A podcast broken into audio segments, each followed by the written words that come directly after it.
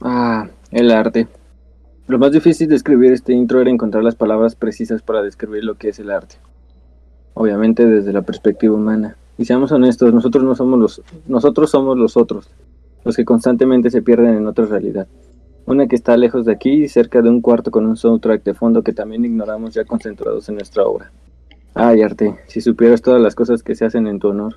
Los mortales estrellan las noches los domingos solitarios. A veces quebrantamos reglas en pro de líneas y colores puestos en un lienzo no necesariamente blanco.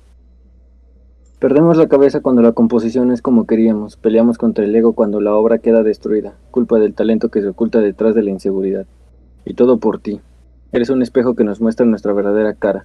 Proyectamos toda nuestra vida en ti. Y es que eso es el arte, experiencia.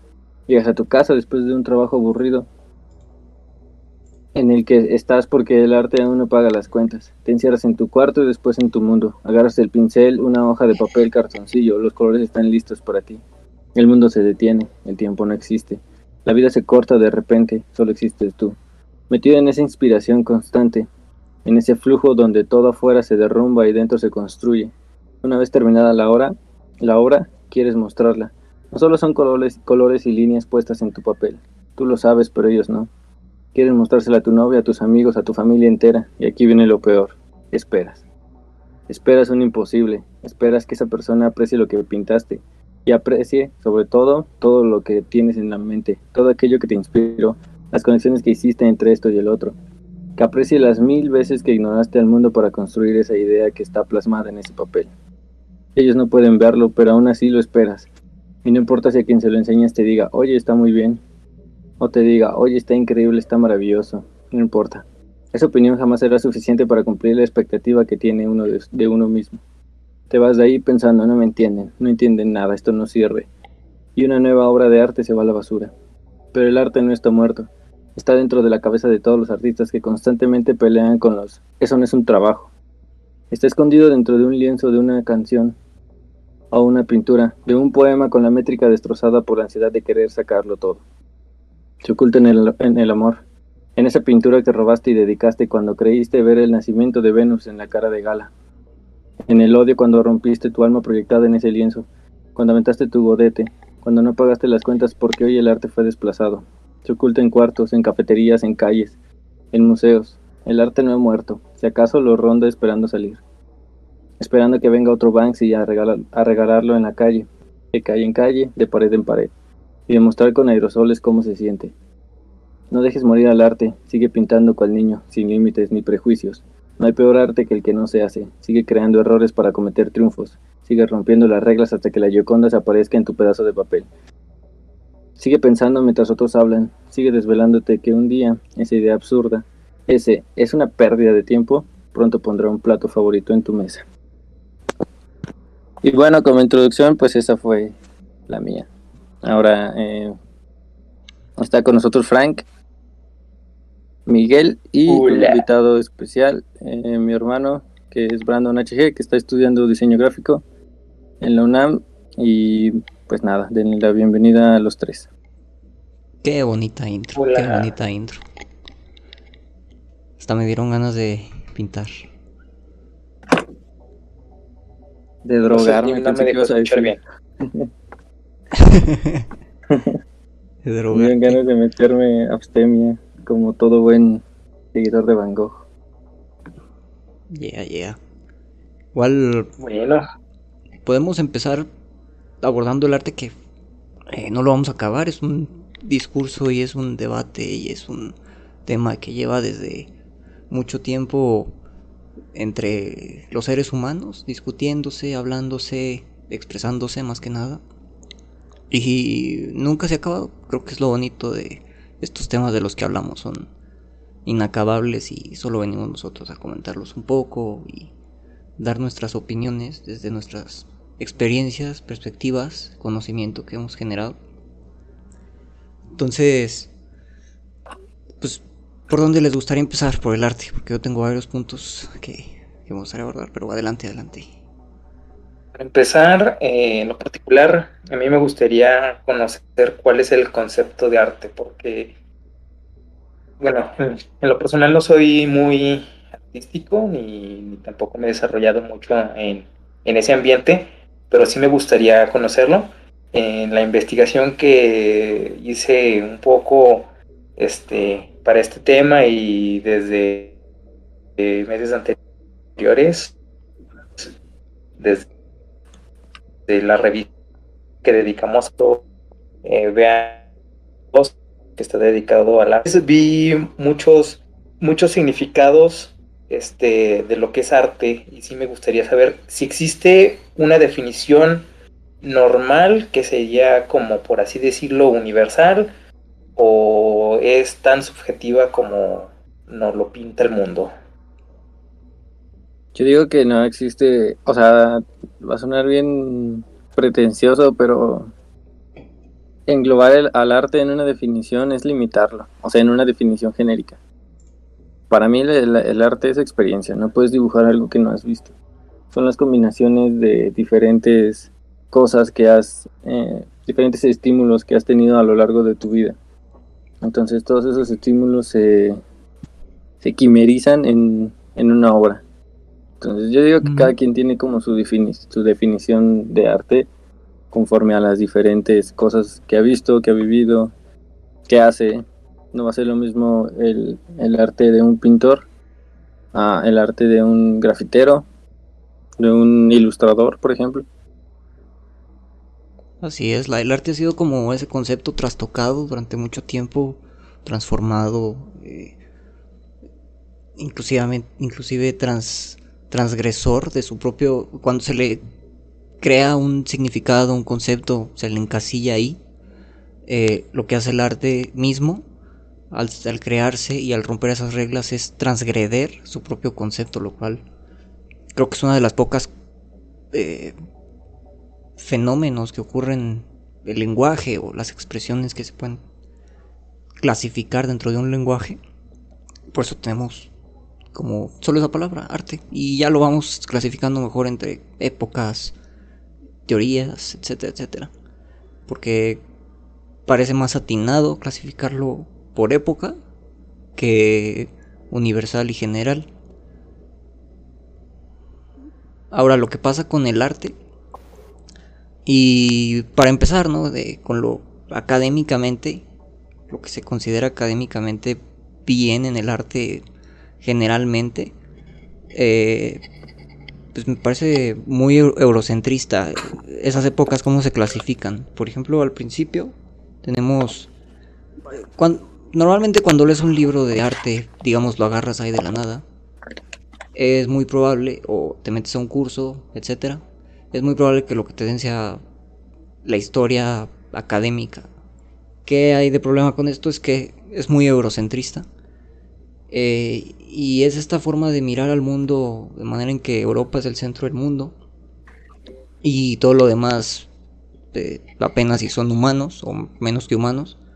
Entonces clasifican el arte al igual que las épocas, ¿no? Dicen, bueno, tenemos el arte de la antigüedad, el arte medieval, el arte renacentista, arte eh, de la ilustración y todas las ismos que surgieron en el siglo XX, ¿no? Bueno, además, muchísimas eh, corrientes que, que me estoy que no estoy diciendo, pero también muchísimas, pero que surgen de Europa para Europa y solamente se encuentran en Europa. Que claro, ahí como buenos colonizadores transmitieron hacia todo el mundo, o gran parte del mundo occidental, por lo menos. Eh, y eso me parece muy dañino para la historia del arte en general. Ajá. Es que en Europa nació Da Vinci y Da Vinci es considerado el mejor artista, no solo por la técnica que utilizaba en cuanto a sus pinturas, porque en lo personal soy más fan de sus bocetos que de las pinturas como tal, o sea, no le quito mérito el hecho de que haya creado la, la última cena o la Gioconda, pero si ves sus, sus bocetos, ahí plasmaba todo su, su inteligencia y su forma de ver al mundo, ¿no? En, en, poquitos, a ese vato podía hacer un músculo en tres segundos y, y, ponerle ahí qué significaba para él. O bueno, este, como sus estudios de... Sí, hacía con, porque aparte, ajá, exactamente, pero este vato lo que hacía era meter los, los cuerpos de personas eh, pues ya fallecidas en las catacumbas de, de todo el trip religioso y ahí empezaba a hacer sus, estudios. Entonces, este, eh, en esa época pues estaba lo de la Inquisición, ¿no? Era, era un badass este Da Vinci. Parte de su genialidad, según leí en psicoanálisis y literatura. Ajá. Eh, era porque al no poder expresar su homosexualidad libremente, porque pues igual estaba este, estos vatos de la Inquisición, eh, como que canalizaba todas esas emociones reprimidas en su arte, por eso llegó a ser tan grande. Porque no, no, no podía liberarse, liberar ese sentimiento homosexual que tenía y sublimaba todas esas emociones hacia su arte. Entonces todo eso que no podía sacar, todas esas cosas eh, que no podía expresar, eh, empezaba a pintarlas, les empezaba, eh, como que concentraba su mente en otra cosa para evitar pensar en eso. Entonces se convirtió en un montón, en polímata. Polímata es aquella persona que no hace solo una cosa, sino que hace muchísimas, toda la que su cerebro lo permita. Entonces este vato así fue como se, se reconoció en toda Europa, primero y ya después pues en todo el mundo. Por eso justifico un poco el hecho del arte eurocentrista, porque por Da Vinci, o sea, si no hubiera sido por Da Vinci, probablemente el arte sí hubiera sido un poco menos eurocentrista y se hubiera enfocado ahora sí en todo el mundo en esa época renacentista que es como la que mm, la gente conoce, la gente incluso que no está en el gremio artístico. Pero él fue el que ayudó a, levantar un montón el arte dentro de... Yo no creo que sea tan... Y fue él el que dijo. No creo que sea solo de una persona. Aunque Da Vinci era un genio en muchas de sus facetas. Eh, como dices, tenía mucha habilidad y creaba bastante y lo hacía muy bien. Eh, este fenómeno del eurocentrismo que vemos no se originó necesariamente solo por Da Vinci, porque el mundo tenía que conocer sus obras. Creo más bien que era un el sistema hegemónico que existió eh, mucho más adelante que Da Vinci en esos ecosistemas colonizadores. sí. Entonces esos... Digamos, este eurocentrismo empezó mucho más adelante, empezó hasta el siglo XIX con, con Hegel, que es cuando Hegel delimita el mundo hasta Grecia y ya nomás porque quería decir que Aristóteles y Platón y todos eh, esos griegos antiguos eran europeos. Y acababa en los, en los nortes de Alemania y Europa en general. Delimitaba solo Europa y era como de, pues miren, todo esto de aquí está bien chido y es la historia del mundo. Todo lo demás no existe.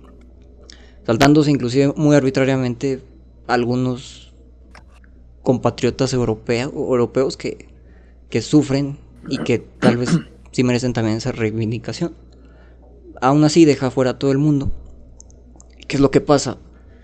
Europa contagia de todo este pensamiento de singular de del individuo sobre la comunidad o sobre el contexto en sí. El individuo es lo máximo y eso se debe de a eso se debe de aspirar todos. Entonces, por ejemplo, una, una comparación que tienen, una diferencia que tienen el arte occidental y, el arte oriental. Es que en, el arte occidental, cuando el artista termina la obra, la firma. Y esa obra ya no debe ser cambiada nunca. Ya está hecha, ya está terminada, la obra de arte está lista. En cambio, en Oriente, eh, la filosofía milenaria era que en su momento, por ejemplo, aquí hay varias imágenes eh, que, están, que están pasando donde se ven estos pliegos chinos, japoneses, etc. coreanos en donde hay, por ejemplo, un pliego y hay solo una montaña en medio y hay unas letras chinas al, al lado, muy al lado, muy lejos. Y hay grandes espacios en blanco. Esto es porque el pensamiento oriental va más encaminado a que las obras deben cambiarse, porque es natural el cambio y es natural el, mejorarse según la época. A ver, un momento, cerebrito, un momento, cerebrito. A ver, a ver, hable, hable, hable calle para siempre. Eh, muy bonito tu antecedente histórico, lo que quieras, pero aquí lo que me gustaría este, preguntar. ¿Cuál No se escuchó nada. Muy, a ver, dígalo bien. Es eh, Carlos Slim me quiere callar esta noche. Este, ah, ya, perdón. Carlos Slim me quiere callar. Este, la pregunta, como les decía, muy bonito tu antecedente histórico, muy bonito todo tu, tu cotorreo, pero eh, lo que venimos aquí ahorita a definir es lo que es arte. Me gustaría saber cuál es la definición que tienen de cada uno de ustedes de lo que es arte. Arte, ahí le va lo que es el arte, pero déjeme acabar antes, ahorita le digo lo que es arte rápido. Entonces en, Oriente se tenía esta impresión de que se debía cambiar, se dejaba el pliego en blanco en muchas partes para que en un futuro, 50, 70 años, la gente lo viera y lo cambiara, lo modificara, volviera a pintar sobre ese lienzo para que el contexto quedaría mejor. Pienso en obras como La Guernica de Picasso, en la que se hizo bajo un contexto específico, haciendo una crítica específica hacia un suceso específico, que fue la guerra, la guerra y el fascismo. Esa obra, cuando la terminó y la firmó Picasso, ahí acabó. En el 2021 ya no transmite mucho de lo que transmitió ahí, o si no es que nada. Igual Diego Rivera cuando pintó el mural, que también aparece en las imágenes de aquí, lo pintó siendo de un tono subversivo, eh, haciendo enojar al, al que lo contrató, a Rockefeller el mural de Rockefeller que lo contrató, pintando un Rockefeller saltándose la prohibición, haciendo lo que quiera, etc. Y 80 años después ya no significa nada porque pues, la prohibición ya pasó de tiempo en Estados Unidos, ya el alcohol es permitido, etcétera, etcétera. Entonces, viendo ese cambio de paradigma, por eso nos afecta así. Una de las razones por las que nos afecta seguir pensando eurocentristamente. Ahora, ¿qué es arte? para mí arte es ha cambiado mucho y se ha transformado mucho mi pensamiento del concepto del arte, pero en general pienso que es la habilidad de crear y hacer cosas nuevas que tengan que ver tal vez más ociosas y menos productivamente, pero que involucren una de las técnicas como pintura, escultura, eh, o de las siete artes que, que se piensan que hay. Eh, a ver, para mí la eh, para mí la definición de, arte es como muy propia, aunque lo comparto con, con varios de pues, varios artistas de mi corriente artística favorita, que es el surrealismo, y creo que es autoexpresar. Eh, pues sí, autoexpresar. Es como, yo lo veo como, como un reflejo de lo que somos, en realidad, de nuestra esencia, como por decirlo de alguna manera. Y pues eh, a lo largo del tiempo creo que eh, el arte se ha encargado, el arte propio se ha encargado de rechazar, eh, conforme el tiempo, rechazar una definición tal cual. O sea, cada que ponen una definición, como que el, el, arte con otra corriente se encarga de rechazar esa definición y plantear otra. Como por ejemplo con el impresionismo, como, como el surrealismo, el dadaísmo propio, que es como y todos los, los ismos que vinieron en la, en la vanguardia, creo que se, han encargado de, pues sí, de replantear la, la, definición el arte.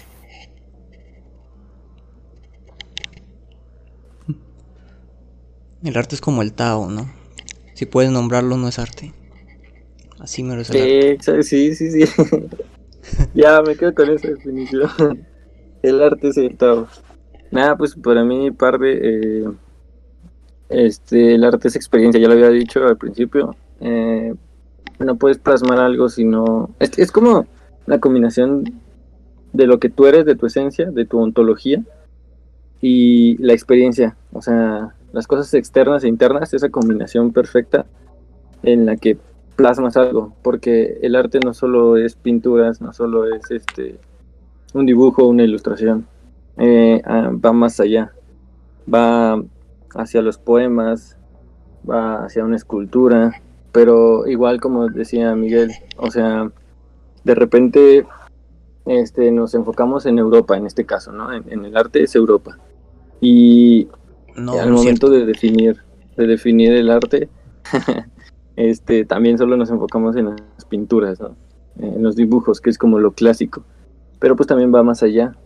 Alguien, por ejemplo, Miguel Ángel no pudo crear el David sin haber leído toda su leyenda, o sea, todo su mito, de, o bueno, para la gente religiosa, pues toda su, no sé, verdad.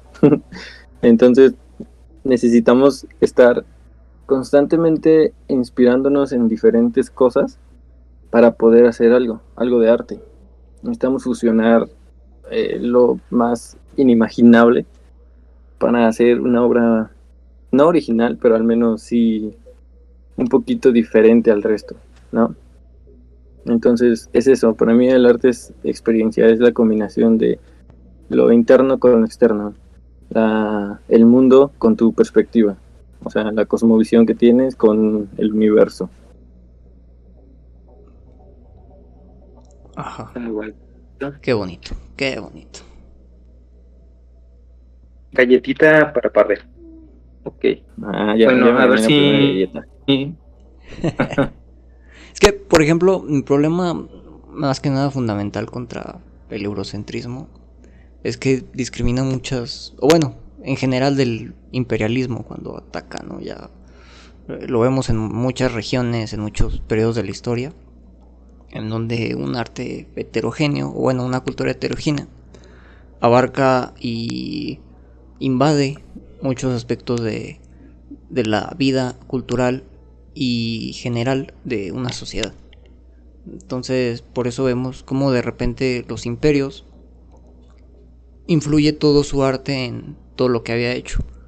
Eh, lo más interesante es cuando entran estos diferentes estilos artísticos a los imperios heterogéneos y hacen como una combinación.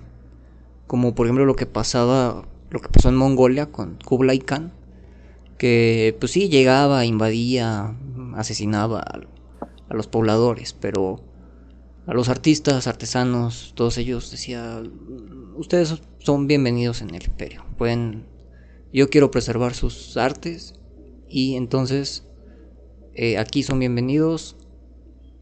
Vénganse y acá creen.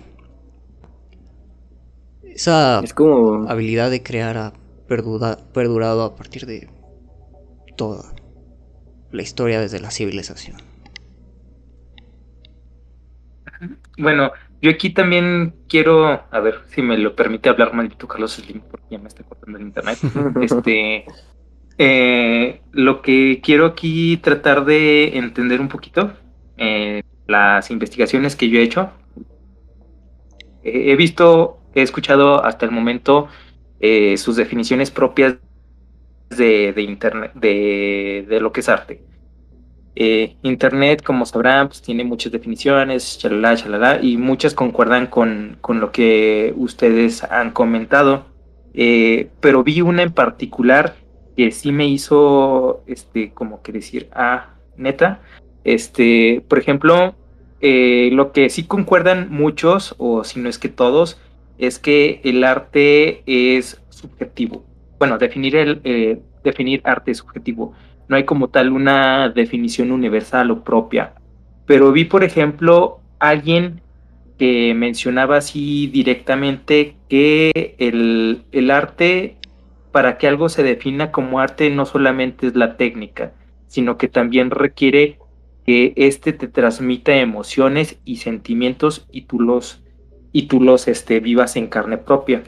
Eh, ¿Qué opinión tienen al respecto de esa, de esa definición?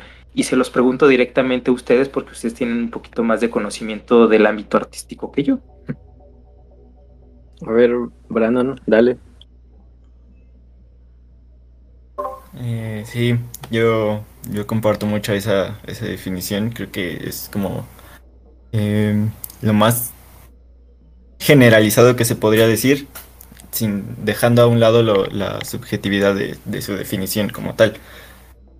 Em, creo que yo mm, sí, me gusta mucho creer que, es, eso es el arte. Es más que algo bonito, que algo estético. Eh, que se pudiera confundir con el diseño, pero eso ya es otro tema. Eh, no tiene que ser forzosamente bonito. Tiene que ser, tiene que transmitir, tiene que ser, eh, como ya lo decía, tiene que autoexpresar, tiene que ser, eh, tiene que ir más allá de lo bonito y de lo estético. Porque muchas, muchas veces se, se confunde, las, las, personas piensan que, que el arte tiene que ser bonito, tiene que tiene que ser estético, tiene que cumplir una función y, pues no. Pero es que no solamente estético es bonito, ¿no? Estético puede significar muchas cosas. Ah, no, eso ya es un ah, en, tema de Hegel.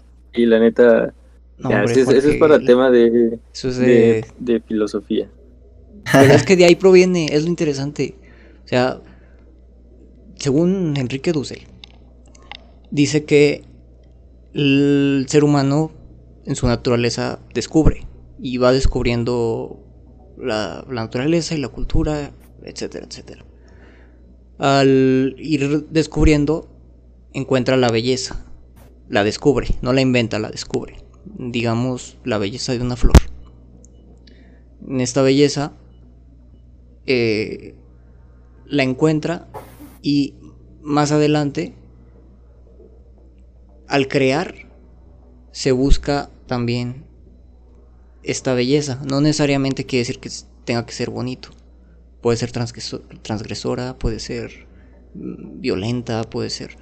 Pero justamente el arte se basa, bueno, por, por lo menos el arte clásico, el anterior. Eh, ya ahorita ya es puro lavadero de dinero, pero antes se, se basaba la belleza en justo esa línea filosófica sobre la belleza y la estética, en donde se tenía que descubrir lo que era bello para después intentar replicarlo al crear. Por eso cada civilización hizo eh, lo, que, lo que consideraba bello, ¿no? replicaba, ya, por ejemplo los griegos con sus esculturas eh, super pulidas, bonitas, eh, acá vemos en en diferentes tribus de la región prehispánica, como caras, también personajes, esculturas o patrones que consideraban que podría ser también con un vínculo religioso. Ahí. Pero es que ahí, por ejemplo, la, la, estética está relacionada con la belleza y la belleza también, al igual que el arte, es subjetivo. Y como tú dijiste, es que él plasmó la belleza en su arte. Pues sí, pero por ejemplo, no va a ser lo mismo para ti algo bello como eh, Miguel Ángel, o bueno, alguien fuera de Europa para que no te enojes. no va a ser lo mismo algo bello de Octavio Campo, por ejemplo, a una pintura de Marilyn Manson. A pesar de que ambos son arte porque están creando y están haciéndolo mediante, o sea, como medio, utilizando el medio de la experiencia, para no, no va a ser estéticamente bello, porque al final de cuentas Marilyn Manson utiliza mucho las acuarelas y su obra es muy oscura, por ponerlo eh, de, forma mediática. Y Octavio Campo utiliza otra técnica totalmente diferente, que es este, se llama inversión perceptual, que es a partir de muchas imágenes en conjunto formar una imagen. No sé si las hayan visto, por ejemplo. diciendo un collage? No, porque no es, no es dadaísta. Sí, el collage es arte porque viene del dadaísmo y el dadaísmo es una corriente artística que va, que es contracultural. Pero no, no es un, bueno, no es un collage porque es la misma técnica. O sea, por ejemplo, tú agarras un papel y empiezas a dibujar un montón de gatos, pero todos esos gatos, cuando los ves de cerca, pues son gatos, pero si los ves de lejos, forman una Mona Lisa. Esa es la inversión perceptual. Y a mí me encanta porque tienes que ser muy bueno para que de lejos sí se vea como la Mona Lisa y de cerca puedas ir apreciando que no es la Mona Lisa en realidad, es, son, es un conjunto de gatos. Entonces, ambos son arte y no ambos son bellos. En, el, en, en cuanto al significado de, belleza eh, superficial, ¿no? Lo bello es lo que ah, tiene claro, belleza superficial no, eso. es un invento del siglo XX. del capitalismo.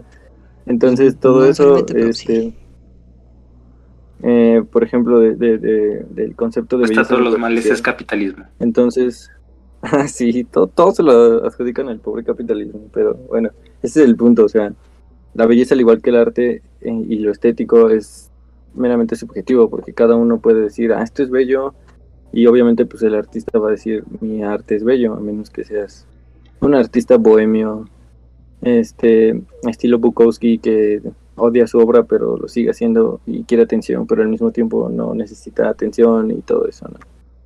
entonces el punto es ese cada arte es tan subjetivo como la propia belleza que tiene cada uno de nosotros ¿no? o el concepto de belleza que tiene cada uno de nosotros pero es justo eso no la experiencia que del que en la que está basada cada concepto de belleza tú tienes tu experiencia y, justo como dice Dussel en ese evento en donde descubres la belleza de la flor. Así también puedes descubrir belleza en otras cosas e intentar replicarla y ponerla en tus creaciones. Es aquí donde creo que entra, que es, que es, porque tal vez aquí podemos hacer sí una diferencia entre el arte. Y eso sí más personalmente para cada quien. El arte que vale la pena y el arte que no vale la pena. pero, antes de meternos en, esa en esa discusión de que sí vale la pena y que no vale la pena, eh, ahorita tratando de, de, de tomar lo que es la definición de, de arte de ustedes y tratar de sintetizarla. Hasta ahorita hasta ahorita, este, en una síntesis de definiciones, he llegado a, que el arte conlleva experiencia, lleva técnica, lleva belleza y lleva sentimiento. Llevan estas cuatro, estos cuatro elementos o estos cuatro pilares hasta el momento. ¿Hay algún otro pilar que podamos agregar o que estemos este, pasando por alto o, que podamos eliminar de, estos que, que tengo hasta ahorita para definir concretamente, bueno, no concretamente porque es, ya vimos que también es subjetivo, pero para tratar de tener como que una idea un poquito más unificada de lo que sí es arte. Y yo, yo quitaría eh, técnica. Yo no. Y yo quitaría. Bueno, tal vez sí. Yo quitaría belleza. yo quitaría emoción. A ver, primero, para emoción, ¿por qué? Bueno, a ver, porque, ahí te va, ahí te va, porque, justo lo acabo de pues explicar. en la, o sea, en el línea filosófica de la belleza, se ahí ya lleva consigo en una de sus partes el sentimiento que uno experimenta al descubrirla. Por eso quitaría sentimiento, porque ya lleva implícita al poner belleza y poner al poner belleza lleva no, no sé, hermano. O sea, hablo de la línea filosófica. Parte de la em, parte de la empatía al descubrir una obra y que te guste esa obra es porque tú plasmas la parte de tu vida, o sea, eso lo leí en un libro que se llama Arte, Percepción y no sé qué. Y te dice que te gusta una obra porque tú proyectas parte de tu vida en esa obra. Por ejemplo, en El Grito de Ed Marmont, el faubista popular por esa misma obra, eh, todo mundo al ver al personaje principal pues siente cierto miedo porque todo el mundo ha pasado por esa emoción. Entonces el quitarle la emoción desde cualquier punto de vista, sea filosófico, artístico, este, hermenéutico, el que quieras, es, como quitarle parte de la ontología del arte. Pero yo no la estoy quitando en sí, estoy simplemente metiéndola dentro del concepto de belleza, solamente. No la estoy quitando. Por eso quitaría. como fusionándolo nomás. Eh, sí, lo, es como que ya va implícito en, esa palabra. En, belleza. Sí, en belleza. Pero entonces, ¿cuál quitarías tú, Parde, y por qué? ¿Y por qué? Técnica. Porque la técnica fue puesta por la élite al ser muy, como decías antes, eurocentrista al punto de querer imitar a los grandes artistas, en este caso pues Da Vinci, Miguel Ángel, este y los otros y las otras dos tortugas ninja. Entonces, todos querían llegar a ese nivel de perfección. Lo cual pues mm, qué aburrido que todo fuera renacentista, ¿no? Existe existe todavía, no no ha muerto y, espero que jamás muera esa corriente artística que me gusta demasiado. Eh, se llama Arte Knife o Art Brot arte bruto, que es todos aquellos que todos aquellos artistas lejos del gremio artístico que están haciendo arte, que no necesitan saber de perspectiva, no necesitan saber de composición, de la ley de tercios, nada, nada. Ellos simplemente agarran un lápiz, agarran este, sus pinturas de acrílico Vinci y se ponen a pintar así. Y, se, está relacionada con... colores mapita. Con, sus colores mapitas, así con lo que tengan y empiezan a pintar. No necesitan de una escuela. Puedes decirles que son como los autodidactas. De hecho, yo podría entrar en ese, en ese como gremio. Em, ya salió el peine. Sí, son, son autodidactas. Ellos mismos intuitivamente este, se, enseñan. Y de hecho el concepto eh, y las bases están bien chidas. O sea, el autor dice, eh, todos nacen con un potencial artístico todos de niño, cuando nos dan un lápiz, este, nos actamos de ser Banksy y empezamos a pintar paredes, papel, en donde sea, sin saber que estamos haciendo arte. ¿Sabes? Entonces, eh, no necesitamos técnica porque existe esa rama, esa corriente artística que se llama arte nice. Entonces, por eso quitaría la parte técnica del concepto que estamos armando. No sé qué piensas. También creo que la, técnica creo que es un medio para llegar al, a lo que quieres transmitir, ¿no?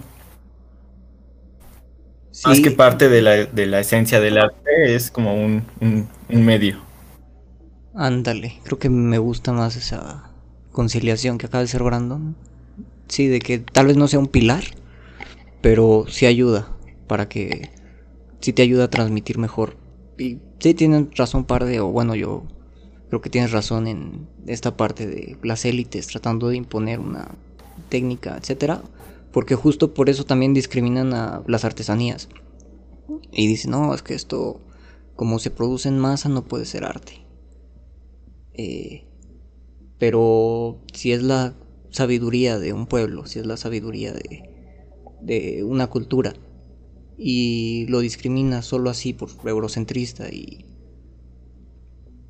y individualista. Entonces, sí, también estoy en contra de que un pilar sea la técnica en sí. Por sí misma, la técnica no es arte. Porque, y, por ejemplo, aquí podemos poner en, en el mismo bolso, la misma canasta, a los intérpretes. Los intérpretes no creo que por sí mismos sean arte. Eh, creo que más bien si agregan algo de valor o si agregan algo de su experiencia a la interpretación, podría elevarse lo que hacen arte. Pienso en gente como los actores o actrices o en personas cantantes como Luis Miguel, en donde no componen, interpretan, interpretan muy bien, pero no necesariamente llega a ser arte porque no lo crean ellos, o sea, solamente. Sí, porque no lo están creando, están usando técnica solamente. Solamente están haciendo eso, técnica. Y lo demás ya están impulsados por, por el arte antes creado. Va, ahora tengo una pregunta. También. Ah, falta, falta Brandon que quite uno o ponga uno. Ah, ya Brandon dijo que la belleza se iba. ¿Pero por qué? Sí, yo, yo quitaría la, eh, la belleza, era lo que estaba explicando eh, hace, hace poco. Em, no siento que el, arte tenga que ser bello. O sea, no. No es mi definición de, del arte eh, como tal. Siento que hay tipos de arte como el, dadaísta que rompen precisamente con eso. Y, como lo que decía al principio, que el, propio eh, arte se encarga de, romper con la definición que, tú le pongas o que, que te impongan. Entonces, por ejemplo, hay varias corrientes eh, artísticas que se encargan de eso, que se encargan de, tras, trascender y trasgreder en, la sociedad. Entonces, no, no, creo que sea necesario o que sea parte del, de, o que sea un pilar del, del concepto de arte. Va, este, también en, mi investigación vi que muchos autores ponen como uno de los pilares fundamentales de las artes eh, la funcionalidad. ¿Lo podríamos incluir o se va? Funcionalidad no, ese es, siento que es lo peor porque no, el, arte no debería de tener un fin. siento que la funcionalidad entraría más en diseño más que en arte en sí. o sea, puede, haber diseño artístico, eso sí creo, pero en sí, y como hay arte funcional también, pero no necesariamente tiene que ser funcional para hacer arte. Sí, no, la funcionalidad, de hecho, pues. el, capitalismo ahora sí otra vez, este, fue el, culpable de que el arte tuviera una funcionalidad, un fin. Ah, pues. pero sí sirve bien chido para lavar dinero para malditos artistas conceptuales. Muy bien.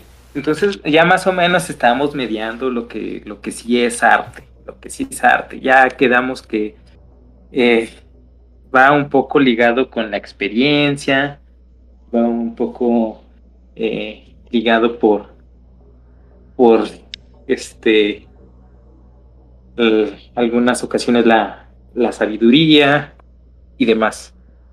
Ahora bien, ¿qué les parece si, definim si definimos lo que no, es arte? Pero antes de empezar en esa, en esa este, controversia enorme, polarizada, vamos a, leer el primer lote de comentarios, ¿no? porque había varios comentarios que estaban bien interesantes. Va, va, va, Pero antes de eso creo que Frank nos iba a comentar algo. Ah, sí, sí, sí, sí. Este, sí, tengo ahí una un, anuncio súper importante. Bueno, ya ni es importante, ya, hace más de ocho días que, está trazada esta, esta, esta noticia. Eh, quedamos que este mes íbamos a rifar unas ilustraciones muy bonitas patrocinadas. Se van, se van, se van, se este, van. Por la señorita Valpec y por la señorita Brenda. Que son parte del proyecto de Revista Faraute. Mm, tremendas ilustradoras, ¿eh? Aprobadas por mí. Eh. Pues ya ese es el anuncio dominical. Pues Participen en la dinámica que está en Instagram y pues ahora sí con los comentarios todavía tienen oportunidad de ahora sí los comentarios ah, te bien cortado. Te trabas, te trabas. Por favor. Vamos a, con comentarios. José Velasco. José Velasco, buenas, buenas. Buenas, buenas. Ah, recuerden que el, el mejor comentario es una ilustración mía y un poema del Frank. El poema no va a estar trabado, se lo juro. Ale MG. El poema. El poema no va a estar este mediado por los el eh, ese sí va a estar mediado por Word. Este, Ale MJ. Me interesa ese poema del tío Frank. Ahí, hay una interesada. Este, a ah, caray, sí me interesa. Hola, Aria. ¿Cómo estás? ¿Van a hablar de las escuelas de vanguardia? Sí. Tal vez, no sé. Seguramente, seguramente Brandon tiene que le gusta mucho todo ese trip. Eh, o la historia del arte en general, pues un poco de todo. La historia del arte, pues es que la historia del arte lleva mucho tiempo y la neta. Sí, es este, justo lo que decía con el paleolítico. Es, más fácil como dividirlo en épocas. Ajá, entonces ya que cada quien hable no épocas prefabricadas por la academia, por favor. Épocas de cada país, etcétera, etcétera. Neil, vamos a hablar nada más del renacimiento, gente. Así que preparen sus, sus libretas y... No. El arte paleocristiano. El arte paleocristiano, ese, ese es hablar del, que hablar del arte prehispánico del arte y chino del, y prehispánico y indio sí. del indio un poema del tío Frank dice Alondra Vanessa este qué piensan de Merde the Arts de Artist no sé está bien chido eh, ese vato es como se llama Manzoni, ¿no? Creo. El artista de que enlató caca. Y creo que enlató días y las vendió. Como una sátira al arte conceptual. Entonces nadie ha abierto esas, esas cacas. No saben realmente si hay eh, caca o hay otro tipo de cosas. Pero está muy chido porque fue un un ataque directo al arte conceptual de esa época. Bueno, al arte moderno. Este, está muy chido. También no recuerdo si es él o es otro. Creo que sí es él, Piero Manzoni, que puso una de esas cositas que ponen en las obras, en las esculturas, que es un cubo, y arriba ponen la obra, y en ese mismo cubo ponen los detalles del, de, de, la obra, el autor, lo que significa y bla, bla, bla. Entonces ese vato puso un cubo al revés y lo pegó en el suelo y dijo, el mundo es mi obra de arte. Entonces, búsquenlo, se llama Piero Manzoni, creo. es, es, es, muy bueno, es, es bueno. Eh, ¿Qué pienso? Pues está chido, no sé qué piensen los demás de, de eso de que en la toca y lo, la vendió como obra de arte. Lavado de dinero. pues ya está ahí su opinión. Este. Ale MJ, cuando los, cuando los animales como los simios o los elefantes pintas, pintan cuadros, ¿también es arte? Claro que sí, eso es más arte que la del ser humano. ¿Por qué no? No, ¿sabes por qué? Ahí te va. Este, eso en realidad es crueldad, no manches, están, están este entrenados están entrenados para nada más hacer ahí unos tracitos con su pincelito y demás, y ya saben que si hacen eso, les van a dar su banana o su, su, o su cacahuate. O sea, eso es crueldad. No lo hacen porque realmente ellos quieran, es porque se los impusieron. ¿Cuál es la diferencia entre una comisión a un artista y eso? Los dos están siendo esclavos del dinero o de un producto. O sea, el fin es el mismo y sigue siendo arte. Yo digo que no. Yo digo que sí. Yo digo que es crueldad. Sí, es arte, es arte animal. Le voy a imponer. Todo el mundo adiestra a su perro para que pinte. José Velasco, ¿qué opinan de la visión de los griegos al representar el nepe así de pequeño? Ah, es una. Es, es que en esa época los griegos pensaban que los nepes pequeños eran más fértiles Ah, porque el esperma no tenía que recorrer tanto camino, este, entonces se podía embarazar más rápido la, la mujer. Entonces por eso constantemente se ve eh, los, los, los, penes pequeños en las obras, porque ellos pensaban que eran más fértiles. De hecho, ajá, era un sex appeal que tenían ellos, entre más a mí me contaron, A mí me contaron que eh, cuando posaban desnudos, que cuando posaban desnudos, eh, pues así los pintaban, los esculpían, ¿no? Pero a los que se emocionaban de más, digamos, los esculpían como, ay, estas bestias, sátiros creo que eran, como bestias, pues, porque no podían controlar. ¿Los chiquitos? Eh, no me acuerdo del, del la bestia mitológica, pero sí era como que si no te podías controlar durante una eh, sesión escultórica, artística, pues entonces eras considerado como una bestia, ¿no? Por, por no aguantarte. o por no controlarte. Yo había leído eso de que eran más fértiles y por tanto eran más... Em, tenían un sex appeal mayor. O sea, entre más pequeño fuera tu aparato, eh, mejor. También había escuchado esa, pero sí luego me contaron esa y me quedé así de órale. Y ahora cambió totalmente, ¿no? pero pues ahí está. ¿Qué opinan de la visión de los griegos al representar? Bueno, pues eh, es así, o sea, está cool que haya diversidad penística. Por ahí dicen que está desproporcionada, ¿no? ¿La Mona Lisa o, o qué? Pues varias, varias También el David lo critican por tener manos demasiado grandes. Hay varias con las que se hace desproporcionada adrede para que se vean mejor. Sí, porque pues el cuerpo humano tampoco es perfecto, entonces este si está desproporcionado no, de todas formas el cuerpo humano no es perfecto, así que no está desproporcionado en realidad. Un plátano pegado en la pared vale la pena, no, no vale la pena.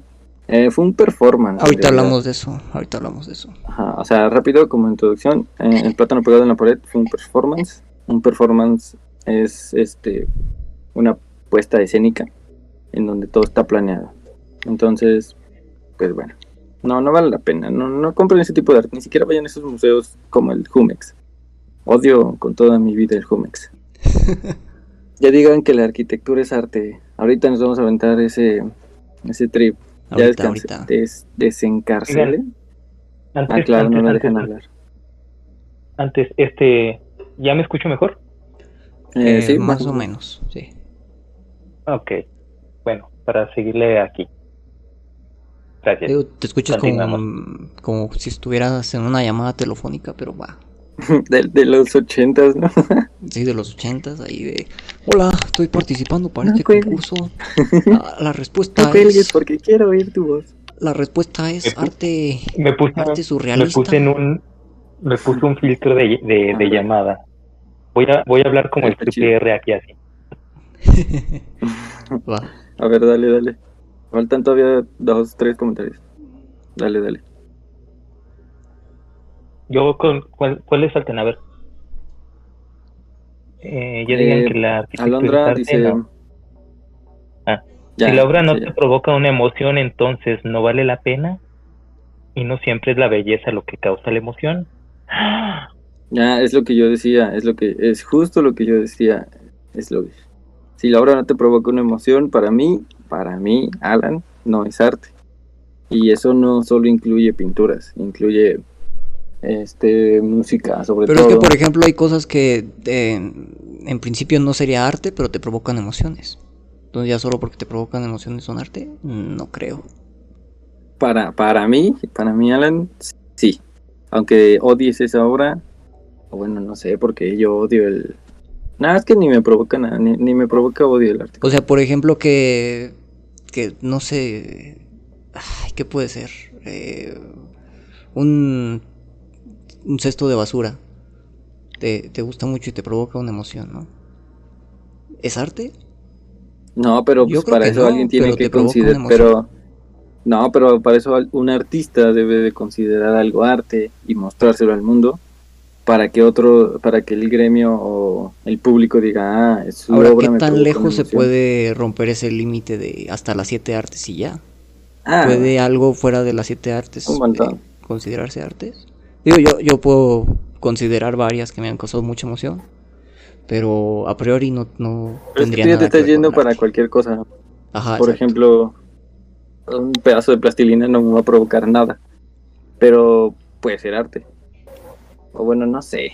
Ahorita pasamos a eso.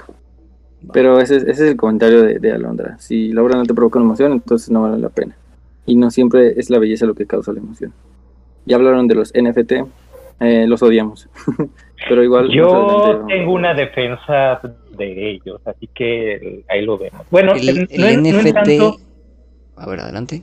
No, no en tanto como la obra, la obra en sí ni el concepto, sino lo que hay atrás del NFT está chido. Pero ya, este, como. O sea,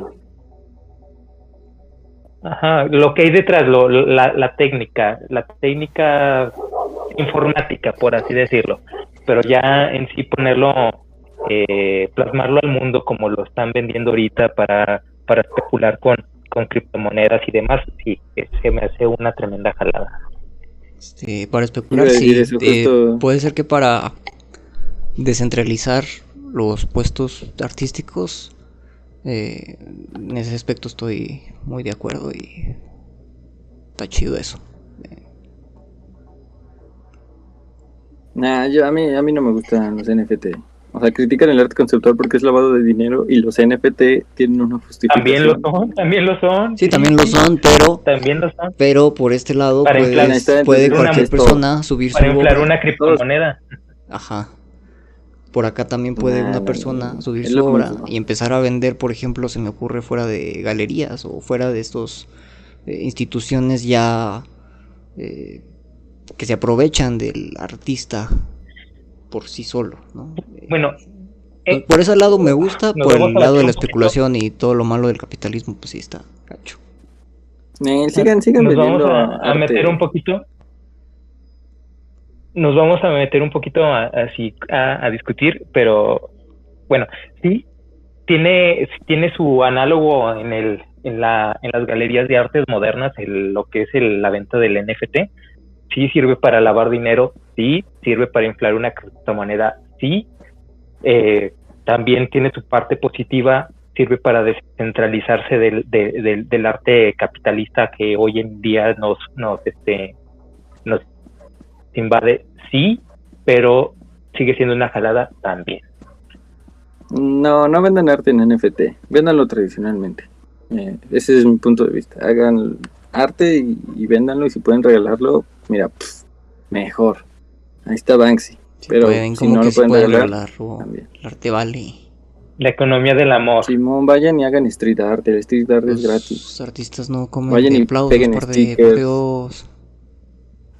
eh, pero por, eso dije, los que puedan regalarlo, no me refiero a pintar a todo el mundo, sino salir y pegar prints de su arte. de, cuestan, de arte se vive, pero de hambre se muere. Va. Hagan lo que quieran entonces, maldita sea, vendan su... Sí, ahí están las cosas, ahí están las opciones, adelante ustedes. Lo importante es que no dejen de crear.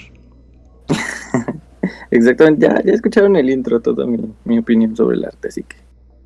Sandra Hernández, La belleza es una obra. Ah, estoy leyendo bien feo. La belleza, la belleza de una, obra, depende de la percepción de, cada persona. La, belleza de una. Por lo tanto, si fuera un pilar, habría que estandarizar y reducir a un círculo lo bello. Em, sí y no, porque como dice eh, Parde, la filosofía también llega a ser algo subjetiva. Entonces, por ejemplo, tenemos estudios de belleza en filosofía de muchos autores. Eh, incluyendo Aristóteles, Platón, eh, Dussel, Nietzsche, etcétera, etcétera, en donde cada uno eh, decide o más bien analiza y interpreta lo que para ellos es belleza. Entonces, así como concuerdo en que no se puede reducir a un círculo, eh, haríamos los mismos errores que están haciendo o, el mismo mala intención que hicieron al hacerlo eurocentrista todo y decir, es que el renacimiento es lo más chido. Jeje. Saludos al par. Lo que pasa es que necesitamos eh, también saber, es que ah, está muy difícil porque tienes que ver la ontología de diferentes cosas. Para empezar, de arte. ¿Cuál es la ontología de arte? O sea, ontología se refiere a la esencia de esa cosa. Por ejemplo, ya lo había explicado muchas veces, ¿no? Pero la ontología de un triángulo son que tenga tres ángulos, ¿no? Si no tiene tres ángulos, entonces no es un triángulo. Eh, si tiene cuatro es un cuadrado y deja de ser triángulo, entonces la ontología son sus ángulos. Pero la ontología del arte, eh, ¿cuál sería? Entonces tenemos que sacar la ontología de arte y después sacar la ontología de belleza, qué es lo bello y cómo se relaciona con el arte. Yo creo que sí habría, habría, habría que reducir a un círculo eh, de lo que es lo bello y lo que no es bello. Pero más importante sería qué es bello para, para uno mismo. Y encontrando lo que es bello para uno mismo, no necesariamente tienen que ser los estándares de belleza actuales, puede ser muchas cosas, muchas emociones, no necesariamente positivas, pueden ser también negativas, que se descubra que también son bellas. Eh, por eso también es personal y por eso defiendo que la belleza tiene que estar más como un concepto filosófico que como un estándar de por sí. Creo que, creo que la belleza va implícita en algunas corrientes artísticas, ¿no? O sea, no es un pilar, pero va implícita con, con la corriente. Son, son agradables a, a la vista ciertas corrientes como, como pues, renacimiento, como el impresionismo es muy, es muy bello y el, el no sé, el pop art también es, es agradable a la vista y muchas otras corrientes son agradables a la vista y la belleza va implícita, no necesariamente tiene que ser un pilar, sino que va implícita. Sí, yo creo que va implícita en todas. Puedes que haya gente que no considere bella de por sí el renacimiento o, el impresionismo. Esa gente está mal. la gente que no considera tiene algo, pero, pero, pero respeto su opinión aunque se equivoca. yo no. Este, no, porque sí, o sea, en sí lo que, quiero decir es que la belleza no necesariamente tiene que ser hermosa como un cuadro de Da Vinci o, o una escultura de Miguel Ángel o un cuadro de Van Gogh. Puede ser encontrada en muchos lugares, eh, en la naturaleza o en la cultura y de ahí se puede descubrir y se puede profundizar, cada artista puede profundizar en eso que considera bello y si lo transmite de una manera adecuada, entonces transmite para otra gente que considera bello algo similar y le va a gustar, porque le va a transmitir esas emociones, esa, de esa experiencia del artista. Es que a lo mejor ya la belleza, este nombre de belleza ya tiene como esta carga de que tiene que ser todo muy estético y todo muy eh, sin arrugas y sin, sin ninguna imperfección, etc. Pero, pero ¿quién dijo que la belleza es así? La mercadotecnia de hace 50 años para acá.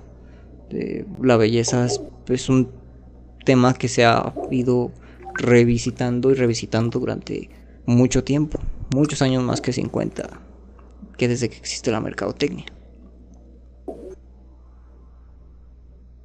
El arte es mercadotecnia, nada, te voy a poner una patada en la cola.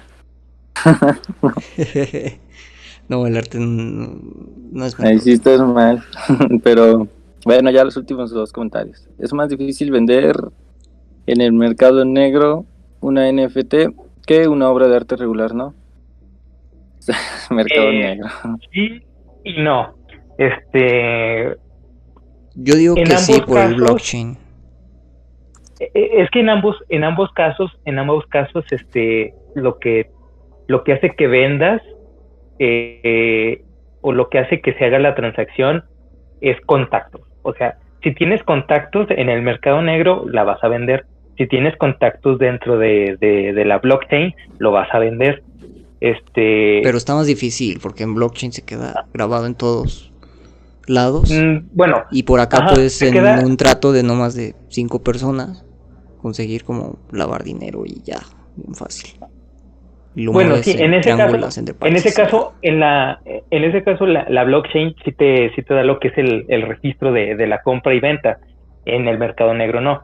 Pero en cuanto a facilidad de conseguir la venta, es, es casi lo mismo. Necesitas igual el contacto, porque igual si no tienes el contacto, no lo vas a vender, aunque sea un NFT. Aunque Pero es que lo malo del, del arte, el negocio del arte, es que ni siquiera necesitas estar en el mercado negro. Te mueves legalmente entre países que tengan como leyes eh, ah, sospechosas. los, famosos, los famosos este puertos, este puertos libres, pero sí, puertos libres de arte.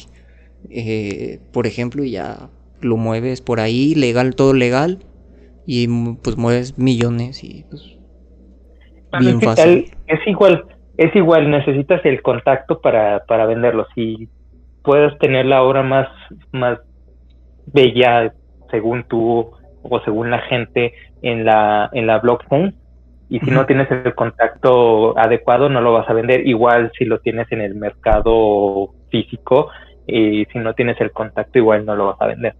Necesitas lo que es contacto y, mercadotecnia lamentablemente. por ejemplo, en el mercado regulado, legal, eh, no necesitas como tal considerar algo bello, ¿no? Puedes comprar, no sé, un vaso ahí puesto sobre una silla, un vaso de vidrio eh, boca abajo puesto sobre una silla y que el artista explique toda una gran historia de cómo ese vaso significa el asfixiamiento que provoca estar el pensamiento de quedarse dentro de la tierra, sabiendo que existe un universo o una jalada así. Pero en realidad, eh, aunque el comprador no se lo crea, le sirve para triangular eh, y lavar dinero. es el gran problema. Que no necesita hacer mercado negro, porque en el mercado negro, pues, pues ahí sí se vende mucho más, mucho más precios, porque pues sí son como obras más difíciles de encontrar y mucho más secretas, o que no se desconocían del artista, etcétera, etcétera, o que se robaron de algún museo. Pero en el mercado regulado, pues lavar dinero así de fácil. O bueno, en teoría, ¿no? Bueno, pero al menos un NFT se puede rastrear, ¿no? Dice, sí, pero, es muy chido del blockchain, que como que se queda el registro de compra y venta en todos, muchos dispositivos. Todavía no. A ver, dejen leer el comentario completo, maldita sea. Ya, pues pero al menos un NFT se puede rastrear, ¿no? Las autoridades podrían tomar acción más fácil. Ya, sí. No, sé nada. no es tan fácil. No, no, O sea, sí se puede, sí se puede, sí se puede, si tienes el registro de los, si tienes el registro de los movimientos, ah, pero qué, qué hermoso es el blockchain, porque el blockchain te da anonimato. O sea, pueden rastrear el movimiento, pero si tú tienes buenos, buenos, este, buenos bloqueadores IP o, o, VPNs y lo que quieras, suerte. suerte. Sí, un VPN. Este, como Thor. Bueno, Thor fue el primero, pero la neta ya está bien feo, entonces. Bajen un, N, un NFT. Eh, bajen un VPN y vendan NFT. Bueno, va. En la Deep Web y ya. Tutorial. Muy buen tema, felicidades, dice Victoria. Gracias, Victoria, gracias. Muy buen tema, felicidades, dice. No sé ¿Con qué seguimos? Eclantina. Podemos seguir con. Ahora sí, vamos con lo que nuestro. En la arquitectura no es arte. Ya, pero Yo digo que sí es arte vamos, este, vamos a, meternos en Pero este antes de eso deberíamos de, antes de eso iba a decir sobre, sobre el arte que considero que vale la pena y sobre el arte que considero que no vale la pena. Y iba a decir que principalmente tiene que ver con lo personal. Si a una obra de arte la haces con carnita, con experiencia, con sangre, que, has tenido y transmites esa experiencia porque tienes que hacerlo, creo que eso vale la pena. En cambio, si es una obra más. O sea, ¿cómo? No, no, entendí ese punto. tiene, ¿Es arte solamente si te sangran las manos? Exactamente, como decía Bukowski, tienes que escribir porque te sale del fuego del estómago. Así, mm, no necesariamente, no tienes que escribir, digamos como decía Bukowski, ¿no? Si escribes, si te esperas a escribir hasta que tengas una buena iluminación, una buena casa, buena alimentación, etcétera, etcétera, pues entonces no escribas. Ah, en cambio, si tienes que, si tienes que escribir porque te está saliendo del estómago como un fuego, y tienes que escribir lean, ese lean ese poema se llama ahorita ahorita lo leemos ahorita lo se llama. Está bien chido. Algo de escritor, no sé. Vale, busquen Bukowski si quieres ser escritor. Entonces, a lo que se refiere Bukowski con ese poema, significa. Tienes que tener la necesidad de crear, con, porque, porque ya estás muy alimentado de, de mucha experiencia y de mucha eh, cultura que te ha entrado, mucho arte que has visto o no, pero tienes esa necesidad de crear. Y esa necesidad de crear es lo que... y de transmitir algo que quieres transmitir. Creo que eso es lo que vale la pena, ese es el arte que vale la pena. En cambio, si haces como algo solamente por... como estas obras modernas, super modernas, en donde está todo eh, liso y todo que no te puede dañar, etcétera, etcétera, que parece hasta como de látex. Eso es que básicamente lo que, lo que estoy si no te sale y solo lo, haces por seguir el contexto de la general, creo que mm, igual ese arte, no digo personalmente, no tanto como que otros lo demás lo contemplen, sino tú, el arte que vale la pena crear, ser creado por ti mismo. Ajá. Igual lo que estoy viendo, que actualmente eh, mucho del, del arte posmoderno y es este básicamente tomar objetos cualquiera este sin aplicarles ninguna ninguna técnica ningún proceso por ejemplo alguien agarra un vaso simplemente y, lo pone ahí en un exhibidor nieguenmelo este y simplemente le dan como que un simbolismo a mí eso no se me hace como tal arte. Este, sí te venden como que la chaqueta o la idea de que es arte debido a que el, el, el que lo puso ahí lo hizo con un, con un significado simbólico, dicen que es este, que, que representa el vacío de nuestras vidas, eh, eh, presente al, al quién sabe qué de, de no sé qué tanto.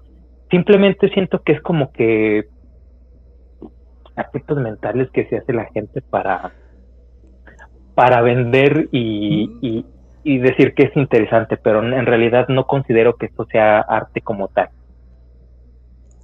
Lo que pasa es que, el arte. la oferta y demanda. Lo que pasa Cállate. Aparte, el, valor que le da una persona, el valor adquisitivo para. el valor adquisitivo que le da una persona. O sea, si una persona tiene esa obra de arte, eh, su estatus aumenta un 100%, ponle de un mil. Entonces, eh, entre más obras tengas de ese tipo, eh, pues obviamente vas a tener un estatus de, ah, mira, soy un gran conocedor del arte, aunque no tenga ni idea. Sí, claro, como, como dicen, ¿no? O sea, o sea, entre más personas millonarias hay en el mundo, aunque no sean tantas. Aunque haya muchas personas, pues realmente lo que diferencia una de la otra, entre las personas que ya no les falta nada, es tener algo único. Y pues se ensalzan algunos entre se van al arte y dicen, ah, es que yo tengo esta obra de este super artista, pero pues, solo es como para presumirse y a ver, ya ver quién tiene más lana en general, pero Voy a vender en realidad, o sea, y más bien son performance, o sea, el arte, hay que entender que el arte desde el siglo, desde a mediados del siglo XX, no, antes, desde los 20, 30, en algunas partes del mundo el arte ya fue considerado subversivo. Antes era patrocinado por la élite y para la élite y fue hasta que se empezó a democratizar un poco más. Ajá, sí, era para reyes y emperadores, etcétera, presidentes, lo que sea. Después empieza siempre que se democratiza es como que se abren muchos nuevos caminos y muchas nuevas oportunidades y muchas nuevas expresiones que se agradecen y se notan en la historia del arte. Pero si vemos desde el siglo XX, para acá se intenta hacer el arte subversivo. Y durante un tiempo fue, fue efectivo. Como dije antes, Diego Rivera con su mural ahí pintando a... En la casa de Rockefeller, prácticamente pintando a Rockefeller, saltándose las leyes porque era porque pues era la doble moral de la época, ¿no?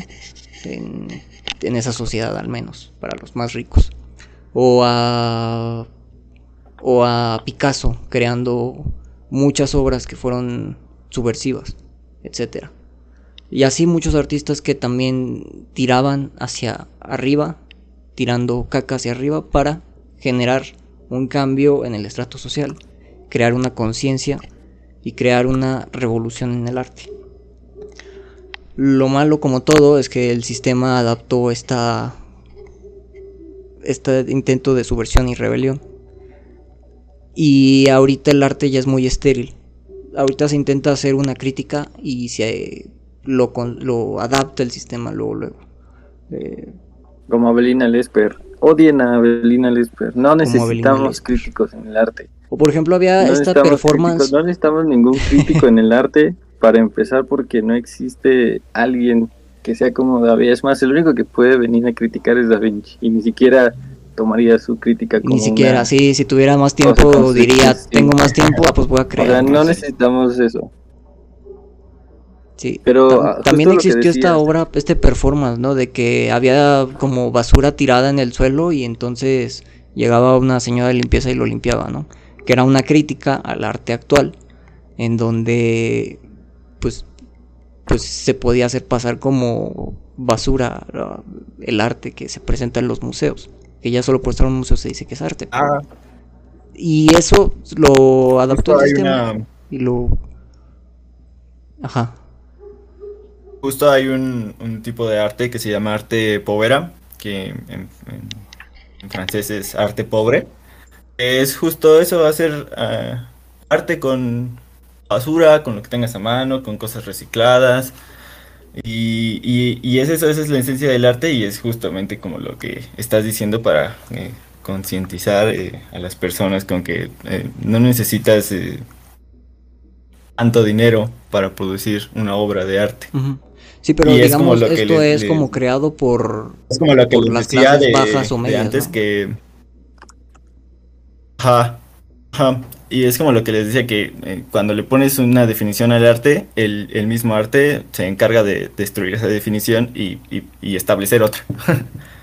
así sucesivamente. Pero por ejemplo en este arte povera, lo que vemos es una eh, exclamación fuerte decir yo también puedo hacer arte con estos objetos que, que, consigo fácilmente, ¿no? que son los únicos que puedo conseguir. En cambio esta performance que sí eso fue más bien como para criticar todo, justo lo que decía Frank, ¿no? Justo esas obras de arte, digamos el plátano pegado en la pared y ya eh, muchas de estas que, que causan enojo y fue como para criticar eso, decir es que en realidad es basura y, si pues, se la llevó porque pensó que era basura. En cambio, o sea, no es creo que creo que estoy haciendo una estaría ofendiendo el arte povera si lo comparara con, con este performance, porque el arte povera creo que sí nace desde una desde ganas de crear en, en verdad. Aquí hay un punto bien chido, Sandra Hernández. Me parece que en el caso del arte moderno, como el ejemplo que mencionaban del vaso, son obras que te dan ya masticadas, es decir, te dicen lo que tienes que entender y sentir. Boom, se acabó el tema. Sí, te dicen. Con. A ver, eh, tú que estás tontito. Gracias, nos vemos, No, y aparte, lo peor es que lo validan por porque le invierten un millón de dólares, ¿no? Entonces dice, ¿cómo no va a ser cierto si vale un millón de dólares? Y eh, y esa pintura super chida que acabas de crear, pues vale 100 y esta vale un millón. Lo validan mediante la economía. Al final, igual como decía ahorita, ¿no? El arte solamente en un tiempo del siglo XX fue subversivo y ayudó para rebelión, pero ya ahorita como antes es puesto por las élites y para las élites y todo se adapta y el sistema se adapta a todo, lo transforma y lo agarra y por ejemplo, algo interesante que quisiera hablar, poner sobre la mesa, es que ese papel subversivo y, de rebelión hacia arriba, tirando caca hacia arriba, y transgresor, ha sido ocupado por los memes. ¿Cómo, cómo? ¿A qué, ¿A qué te refieres con subversivo? O sea... Subversivo, sí, que ataca al poder. Que ataca al poder eh. que... Bueno, a ver, sí, sí, sí. ¿O qué? ¿Tú qué entiendes por subversivo? Pero bueno, esta es la definición que no, no, no, O sea, Ataca al eh, poder, sí, sí, sí, tira para arriba. Es que no, no entendía bien como el concepto. Ataca a la élite. de... Digamos, pues sí, ¿no? Este cuento de siempre en que el 99% pues lo que crea. Y ah, esa... Si te das cuenta... Ese grito de decir... Nosotros mandamos. Pero si te das cuenta, si te das cuenta ahorita, el arte moderno o el arte posmoderno no está siendo subversiva con la élite, al contrario, está apoyando demasiado a la élite. Sí, no, lo, ya ahorita ese poder que tenía el arte ya está, ya está súper adaptado al sistema, bueno, más bien el sistema ya está súper adaptado a él y lo agarra y dice, ah, pues va, lo agarro, lo compro en dos millones de dólares y pues transfiero y pues lo aprovecho y le hago dinero, ¿no? Porque pues, está chido eso. En cambio, entonces creo que este poder... Este concepto que tienes de, de, arte como, como subversión al, al, ¿cómo se llama? Al, sistema. Al sistema, ya está muy diluido, entonces siento que eso ya es historia, eso ya no entra en el arte moderno, eso ya fue, eso quizás fue eh, un tiempo atrás, siento que igual y, y, sí puede aplicar, pero no en el, no en el arte o popular que se tiene, sino ya como, como acá el, underground o, lo más... Sí, es que lo eh, intenta. Aún, aún hay intentos de hacer eso y creo que es a lo que el arte en algunos casos debería aspirar a hacer, pero ya no lo logra. Ya no lo logra como antes, ya no hay un Rockefeller que mande quemar tu mural, como Diego Rivera. Claro que sí, sí, sí hay no, o sea, o sea, sí hay, pero lo que voy es que, por ejemplo, el mural, por su naturaleza, era muy democrático. No lo, no lo puedes esconder en una galería, existe, en una bodega una y Abelina Lesper. Todavía existe una Abelina Lesper, todavía existe el vato este que creó el concepto de Amparte, no recuerdo cómo se llama, Villa, no sé qué diablos. Villa, Esos dos tienen... Villagrán, ¿o no? Sí, no, Villagrán creo que se llama. En este vato que creó el concepto de arte estos dos tienen una fuerte, bueno, Ablina un poquito menos porque destruyó la obra hace poco en el eh, Mac, no, Mac. No recuerdo en dónde destruyó una obra con el con la coca y no sé, todo ese desastre, como que se le fue bajando ese poder que tenía. Pero por ejemplo, el vato del concepto de Amparte tiene mucha eh, influencia sobre qué es lo que podrían considerar arte, porque muchas personas que no entienden el arte se meten en, en ese trip y empiezan, como no tienen criterio todavía, empiezan a, es que YouTube a seguir este vato y decir, ah, sí es cierto, Banksy es un vendido. ¿Ya qué? Es que ya, ya YouTube lo explicó. Ya hay un TikTok que lo explica. ¿Lo qué? No, sí, o sea. Ya hay un ah. TikTok que lo explica. No, pero me refiero a que si no O sea, si se quieren meter, o sea, la gente que, nos está escuchando y como que no sabe mucho de arte. Tiene, no tiene Ajá. Sí, o sea, lo que iba a decir es que igual si no saben mucho de arte la o no o, no conocen de una cierta vanguardia o corriente de algún tiempo, etcétera. Pues hay varios canales que sí sirven como para empezar y ya de ahí ya avanzarle, ¿no? Por ejemplo, en TikTok, en TikTok he visto la última realmente un canal. no los conocen. No, pero es que esos no estamos, estamos, eh, estamos metiéndonos todavía. Ajá, estamos metiéndonos ahorita en, en conceptos sociales que son todavía muy, muy, muy, muy avanzados. Me gustaría retomar un poquito el camino. Vamos a hacer un poquito más, más sencillos porque nos estamos metiendo mucho en, en la cuestión social, en la, cuestión cultural, chalala, chalala. Ahorita vamos, vamos a ir definiendo conceptos básicos que, vamos un poquito atrás. la verdad es que no estamos metiendo mucho en, en chaquetas y estamos estamos buscándole como por ahí diría un pelón, estamos buscándole las chichis a la culebra. Este, vamos, me gustaría hacer primero un checklist, un checklist. Este, quiero que ustedes me ayuden. Este, vi que Va, antes de, antes de que hagas tu checklist, nomás decir eso rápido, ¿no? Lo que, lo que iba, lo que iba a decir, que este papel del arte subversivo que, que lucha a aspirar contra el poder y a, y a ser de de protesta ya perdió su poder y creo que ahorita los memes tienen cierto poder para todavía conservar cierto poder. Para, allá vamos, para allá vamos, para allá vamos, para allá vamos, para allá vamos. Y nomás Pero primero vamos a, vamos vamos vamos agarrando caminito, vamos agarrando caminito. El arte tiene por lo regular en siete bellas artes por el momento, creo que hasta este momento, creo que ya se agregaron dos más y creo que posteriormente están en pláticas de agregarse otras más. Me gustaría este, hacer un checklist de estas. Empezamos por estas primeros siete y luego ya vemos las que se han agregado y decimos, ¿es arte o no es arte? Sí o no y por qué. Vamos a empezar por la que la gente nos, nos pide, que es, es, la bella arte número uno. Yo creo que mejor empecemos por las demás, ¿no? Para, para, pues para hacer de que todos estamos de acuerdo con todas las demás. Vale. Bueno, entonces creo que todos estamos de acuerdo que la pintura es arte, sí o no, y por qué. Bueno, porque todo empezó por la pintura. Los paleolíticos fueron los primeros en crear el primer arte. Entonces, el, que no considere la pintura como un arte neta tiene, bueno, excepto en la pintura moderna, que es poner un puntito y un concepto, que bueno, eso ya dijimos que eso no es arte. Sí, pero por ejemplo, técnica como tal no es arte, pero lo que se puede lograr con esa técnica sí es arte. Ah. Entonces, esa le ponemos una palomita.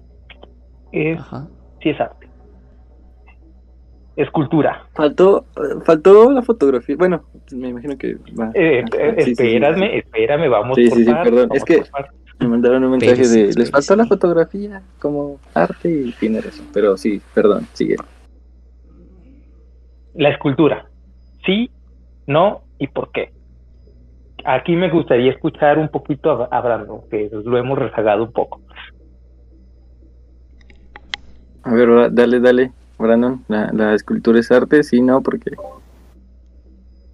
Eh, sí, sí, sí, sí, sí, ah, sí es arte completamente. Creo que es un poco más. Eh, creo que más allá de la pintura, lo que logra transmitir al ser tridimensional es, es, es, es es increíble lo que logra transmitir con eso y es más impactante a los sentidos del espectador. Yo, yo, yo, yo creo que, que sí es arte por, lo que logra transmitir y porque, eh, bueno, por esto mismo, porque siento que es más fácil, no más fácil, sino logras transmitir más cosas al ser tridimensional tienes más perspectivas, por así decirlo.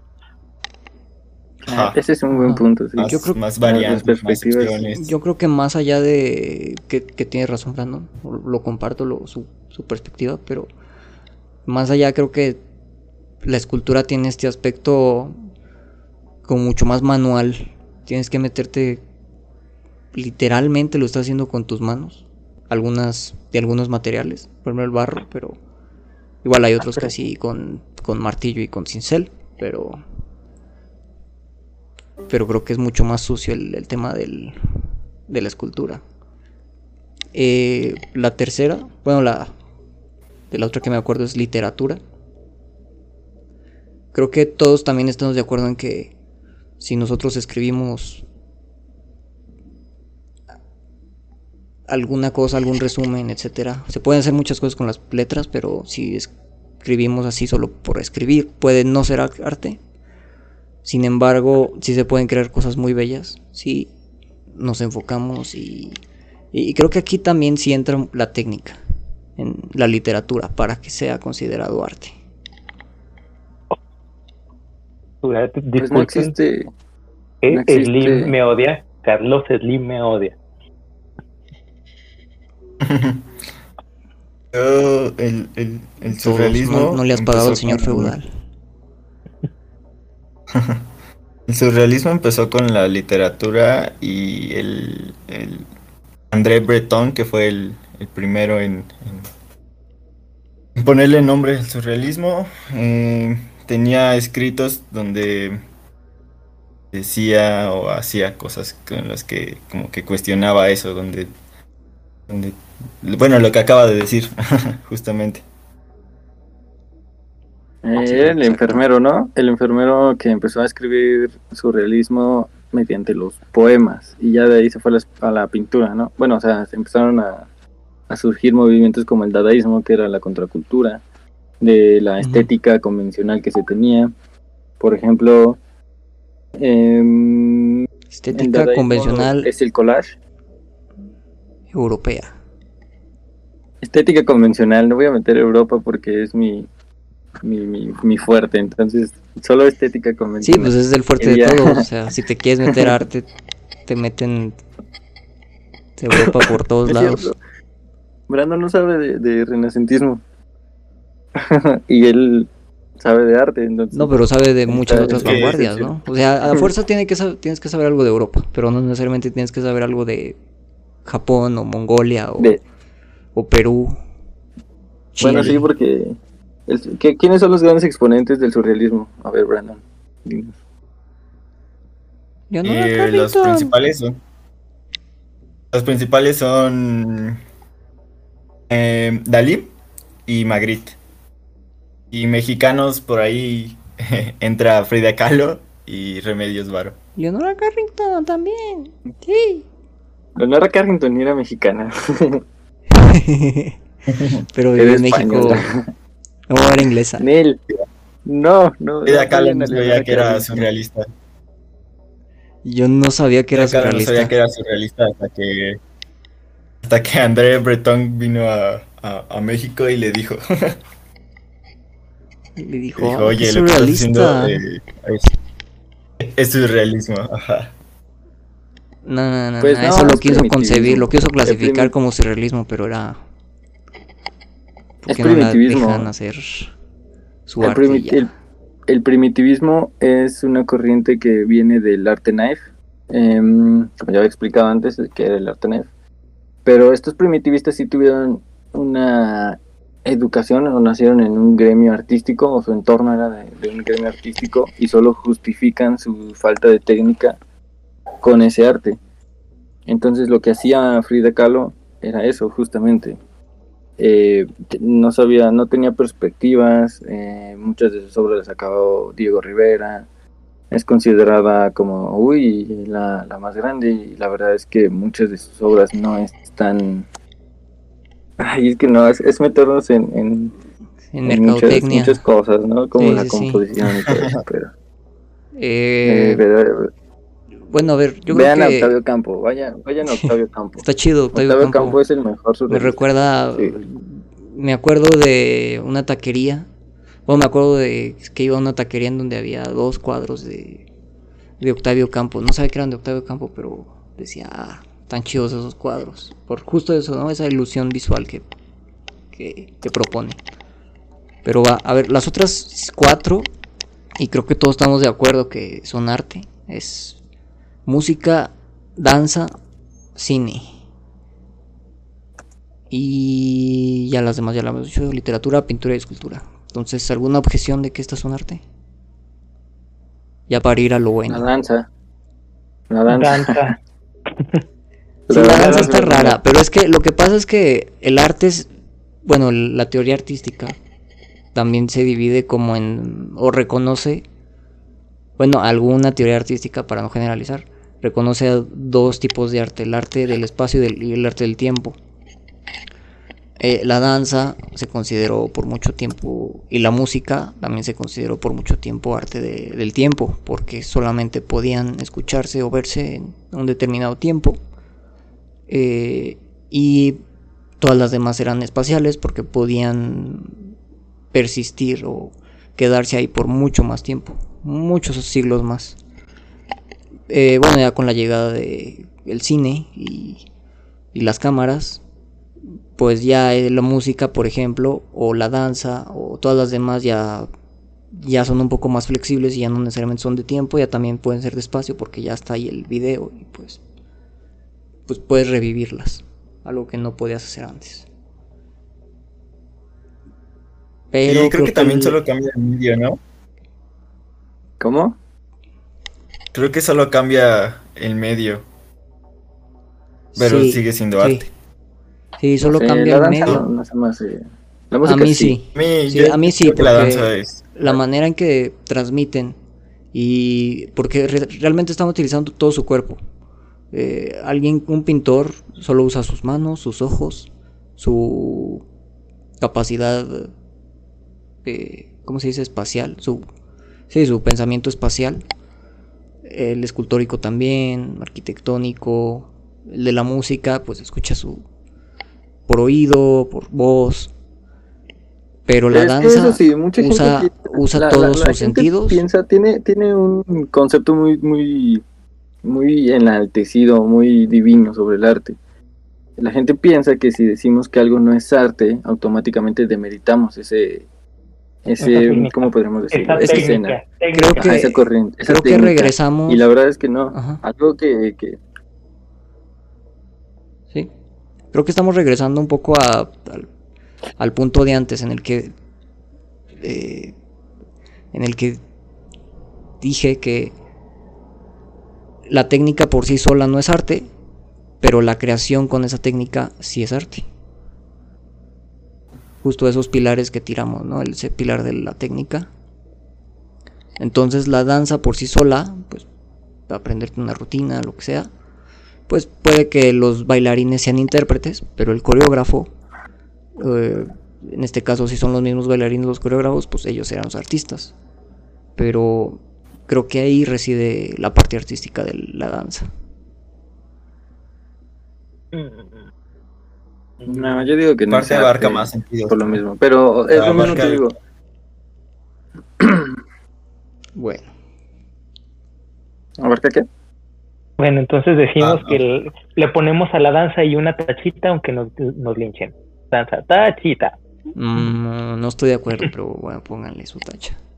Ah, es que no, porque es lo que dices, o sea, el artista entonces es el vato que pone la coreografía, no necesariamente el que está bailando.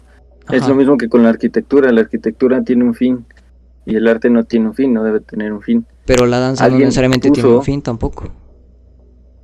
Sí, el fin es que salga bien. O sea, no hay margen de error como en el arte, no es libre. Ajá, tienes Que seguir, tienes, que, seguir, esa línea. Ajá, por ejemplo, no sé si, por ejemplo, en el, en el ballet, el ballet, si te sales mal de la línea, eres muy criticado. Si no haces este el pas de bourrée con el tiempo debido, eres criticado. Entonces, como tal, no tienes esa libertad. Tienes, ajá, tienes, tienes como tal eh, la línea y si no sigues la línea, mal. Este, claro, hay otros tipos de bailes que a lo mejor sí son un poquito más, este, más libres, podríamos decirlo así, pero ya no entran como tal en la categoría de danza. La danza como tal está considerada simplemente lo que es ballet y sus, y sus variantes más cercanas, ya lo demás es... Ah, pero porque eso es eurocentrismo otra vez. Si nos vamos a no no es cierto. a cómo clasificaban. sí sí sí como acaba de decir Frank la danza como tal está clasificada en el en, la, en el ballet. Eso es meramente eurocentrista. Pero que, por ejemplo aquí se conservaron algunas danzas aquí en aquí en México o en Latinoamérica etcétera. Gracias a que pues por lo menos consideraron estas artes acá pues como folclore entonces dame, dame un momento, dame un momento, tiempo, tiempo, tiempo. A ver, a ver. Precisamente por eso estamos por eso estamos definiendo ahorita aquí el, el, punto. Son estas son las las este las siete las siete este artes, las siete bellas artes más extendidas actualmente. Es por eso que las estamos como que deconstruyendo. Ahorita no nos vamos a meter tanto en que si es eurocentrista, en de que si es este eh, ya es muy local o lo, que sea. Estamos simplemente basándonos en, esta idea y decir tachita, palomita al concepto, al concepto actual que se tiene. No vamos a, no vamos, no vamos como que a, meter, a meternos al, al, resumidero para, para ver este qué encontramos.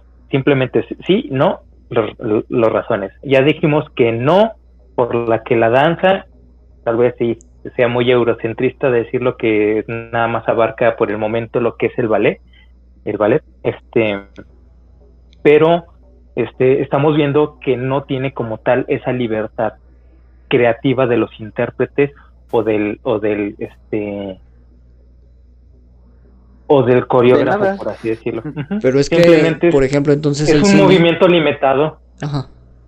Es un movimiento limitado precisamente por las, por las eh, cuestiones motrices del mismo cuerpo. Y, es cierto que hay cuerpos que, que sí tienen más flexibilidad en ciertos músculos y demás. Va, voy de acuerdo que también hay ciertas personas que lo pueden hacer con más facilidad que, que otras, pero sí tiene que ser estrictamente de tal manera, porque si no lo haces de tal manera, ya se pudiera considerar un error de interpretación y ya no tienes cabida para nada más que a seguir una regla o una norma. O sea, tú, tú o sea, ustedes, o sea, tú estás en contra más que nada. Brandon, va a decir algo. A ver, adelante. Bueno, es que yo tenía como referencia a otro, otro tipo de, de, danza en donde sí es como esa parte de libertad sí te la dan y que es solo poner la música y, lo que salga con los movimientos que, te vayan haciendo, que vayas este, pues sintiendo, que te transmita la música o, en ese momento cómo te sientas. Entonces eh, yo tenía como referencia ese tipo de danza y creo que ese... Eh, eh, específicamente ese, para no meterme en, ballet o, otro tipo de, danzas, yo creo que ese sí, sí entraría como, como arte y, para mí la danza, teniendo como referencia este tipo de danza, yo creo que sí es arte. Va, entonces, ¿qué te parece si en lugar de ponerle como tal tachita a lo que es danza, en lugar le damos una resignificación? Guión. En la danza, en la danza, entonces En la danza, entonces, el, este, quitamos que sea simplemente que hablemos de, ballet, sino también incluir lo que sería otro tipo de, expresiones corporales eh, similares a la danza, pero en las que sí haya la libertad, en la que puedas crear movimientos a partir del sentimiento o, el, o la música que, está en, función. Sí. Entonces, el ballet es demasiado estricto. Eso era justo lo que les iba a decir. Entonces, ustedes no están en contra de la danza como tal, ustedes están en contra de la no libertad. Del ballet. Ajá, del, de la libertad que se ejerce en, ciertos pasos que deben de, hacer así, ¿no? sí, es que cuando dijeron ballet nada más, fue así como. Pues, pues justo lo que dices, ¿no? Hay otros tipos de baile que, que sí tienen libertad. Entonces entonces en lo único que están... Pero es que, por ejemplo, si ya tienes ese almacén o ese herramienta, esas herramientas de pasos de baile, que digamos el ballet, y pero pero tienes esas herramientas. Ah, simplemente tienes esos baile, tienes ese baile separado y haces la coreografía. Vas armando según la canción. Ajá, apoyándote de la técnica. Ajá apoyándote de la técnica para realizar... apoyas de la técnica de apoyos de la técnica está bien es como por ejemplo hacer un hacer un tienes este ya tienes como que prearmado ciertas cosas pero tienes la libertad de hacer otras cosas diferentes ahí eh, ya no ya no estamos hablando como tal de la danza o, la, estructura básica que tiene por ejemplo el ballet el ballet si tiene una línea si tiene un tempo si tiene si tiene este eh, el movimiento en, tal, en tal punto y demás. Pero ya fuera de, de, eso, puedes hacer otro, otra cosa con la técnica que adquiriste de, la, del, del, ballet, pero ya siendo otra obra totalmente distinta. Ese es el punto. Entonces, como tal, como técnica este, estricta, la danza tiene una tachita, pero como, como este, una expresión libre corporal tiene doble palomita ya. Va. Me agrada. El cine Pero, o sea, es que libre, libre como técnicamente también. es que ya, el cine... ya, ya, ya, llegamos, ya llegamos al punto ese. Entonces vamos, ahora sí, ya vamos a, meternos un poquito al cine. Yo creo que el cine sí es arte. Porque necesita un tempo, necesitas ver muchas, necesitas nutrirte mucho de arte, de obras de pintura, escultura, etcétera para saber eh, de composición, para saber de descubrir lo bello dentro de, estas obras y descubrir lo bello en el, en el mundo y transmitirlo, aunque sea con otro medio, que en este caso sería el cine. Ah, sí, sí, es arte. Sí, porque abarca no solamente eh, el video, sino fotografía, abarca paisajes, abarca, como dices, la cosmovisión puesta abarca en todo, abarca música, si no es arte, por lo menos es un vehículo en donde lleva todas las artes. Ajá, eh, sí, es lo mismo, ¿no? Que venimos diciendo desde el principio, que solo cambia el medio, pero sigue siendo arte por, por el hecho de transmitir. Expresar también. Y también aquí hay que mencionar, o no hay que confundir, inclusive aunque tenga mucha mucha técnica o, mucho o, muchos aspectos, no precisamente es considerado arte. Por ejemplo, tenemos el, el caso de, de, las películas de Marvel. Este, tienen una formulita, pero tienen mucha, mucha técnica, tienen eh, muchos efectos, tienen arte visual y lo que quieras. Pero por el simple hecho de, de ya ser algo como que algo prefabricado, que ya tiene como que el molde, ahí como que ya siento que no hay tanta libertad. Y hay, ese tipo de películas yo no las consideraría como tal arte, pero sí el cine como, como tal sí tiene, sí, sí lo considero arte. Ah, difiero, difiero allí, difiero mucho en la parte... Sí, creo que yo también, porque al final sigue... al final creo que sigue transmitiendo emoción, tal vez... No transmite una emoción más profunda, pero sigue transmitiendo, sigue transmitiendo algo, algo ahí. Aparte, aparte, mm, este, pero no es como que... le haya nacido al, al escritor, ya es todo como muy comercial y siguen esa fórmula. Es lo que decía, ¿no? Arte que vale la pena ser creado y, vale, y arte que no vale la pena ser creado. Por no, difiero, difiero porque es la imaginación de un niño. O sea, pero no le escribió niño. Es más, no, te están diciendo cómo debes de pensar como niño. Te están diciendo cómo debes de pensar como niño. Déjame terminar. A ver, hable, hable. Solo, calle para siempre. Solo hablo un guion y atacas ese guion. Y no, espera. Es que Me refiero a cosas muy polémicas. Desde el arte, ya sé, siempre. Desde que conocí a Frank, ha sido así. Hasta Miguel, Miguel, Pero, este, observa el canal de WhatsApp. El punto del arte es la visión. A ver. La, la, el punto de la visión. Ah, sí me, se me olvidó ya. este, el punto de, ese, de esas películas son justamente eso, como introducir a los niños a algo que vaya más allá de su propia imaginación. Entonces, para mí ese es arte súper chido porque te sacan de tu propia mente y te meten a un universo totalmente diferente. O sea, te, te meten a, un universo totalmente distópico, totalmente utópico. Y las películas de Marvel es eso. Empezar a, a generar ideas eh, contrarias o absurdas si quieres. Pero es eso, es como meterte a la imaginación de un niño. Es como un niño imagina muchas cosas, como mira, este palo es, es un arma, mira, este zapato es una bomba y, te, voy a, te, voy a, te lo voy a lanzar y, tal, ¿no? O sea, bueno, no tan bélico tal vez, pero esa imaginación que tienen los niños y que te la muestren ya como adulto tú, este, y, y, como que te remonte otra vez a tu infancia con, con los superhéroes, con eh, Batman, por ejemplo. Tal vez el Guasón no, porque sí está hecho como para más adultos.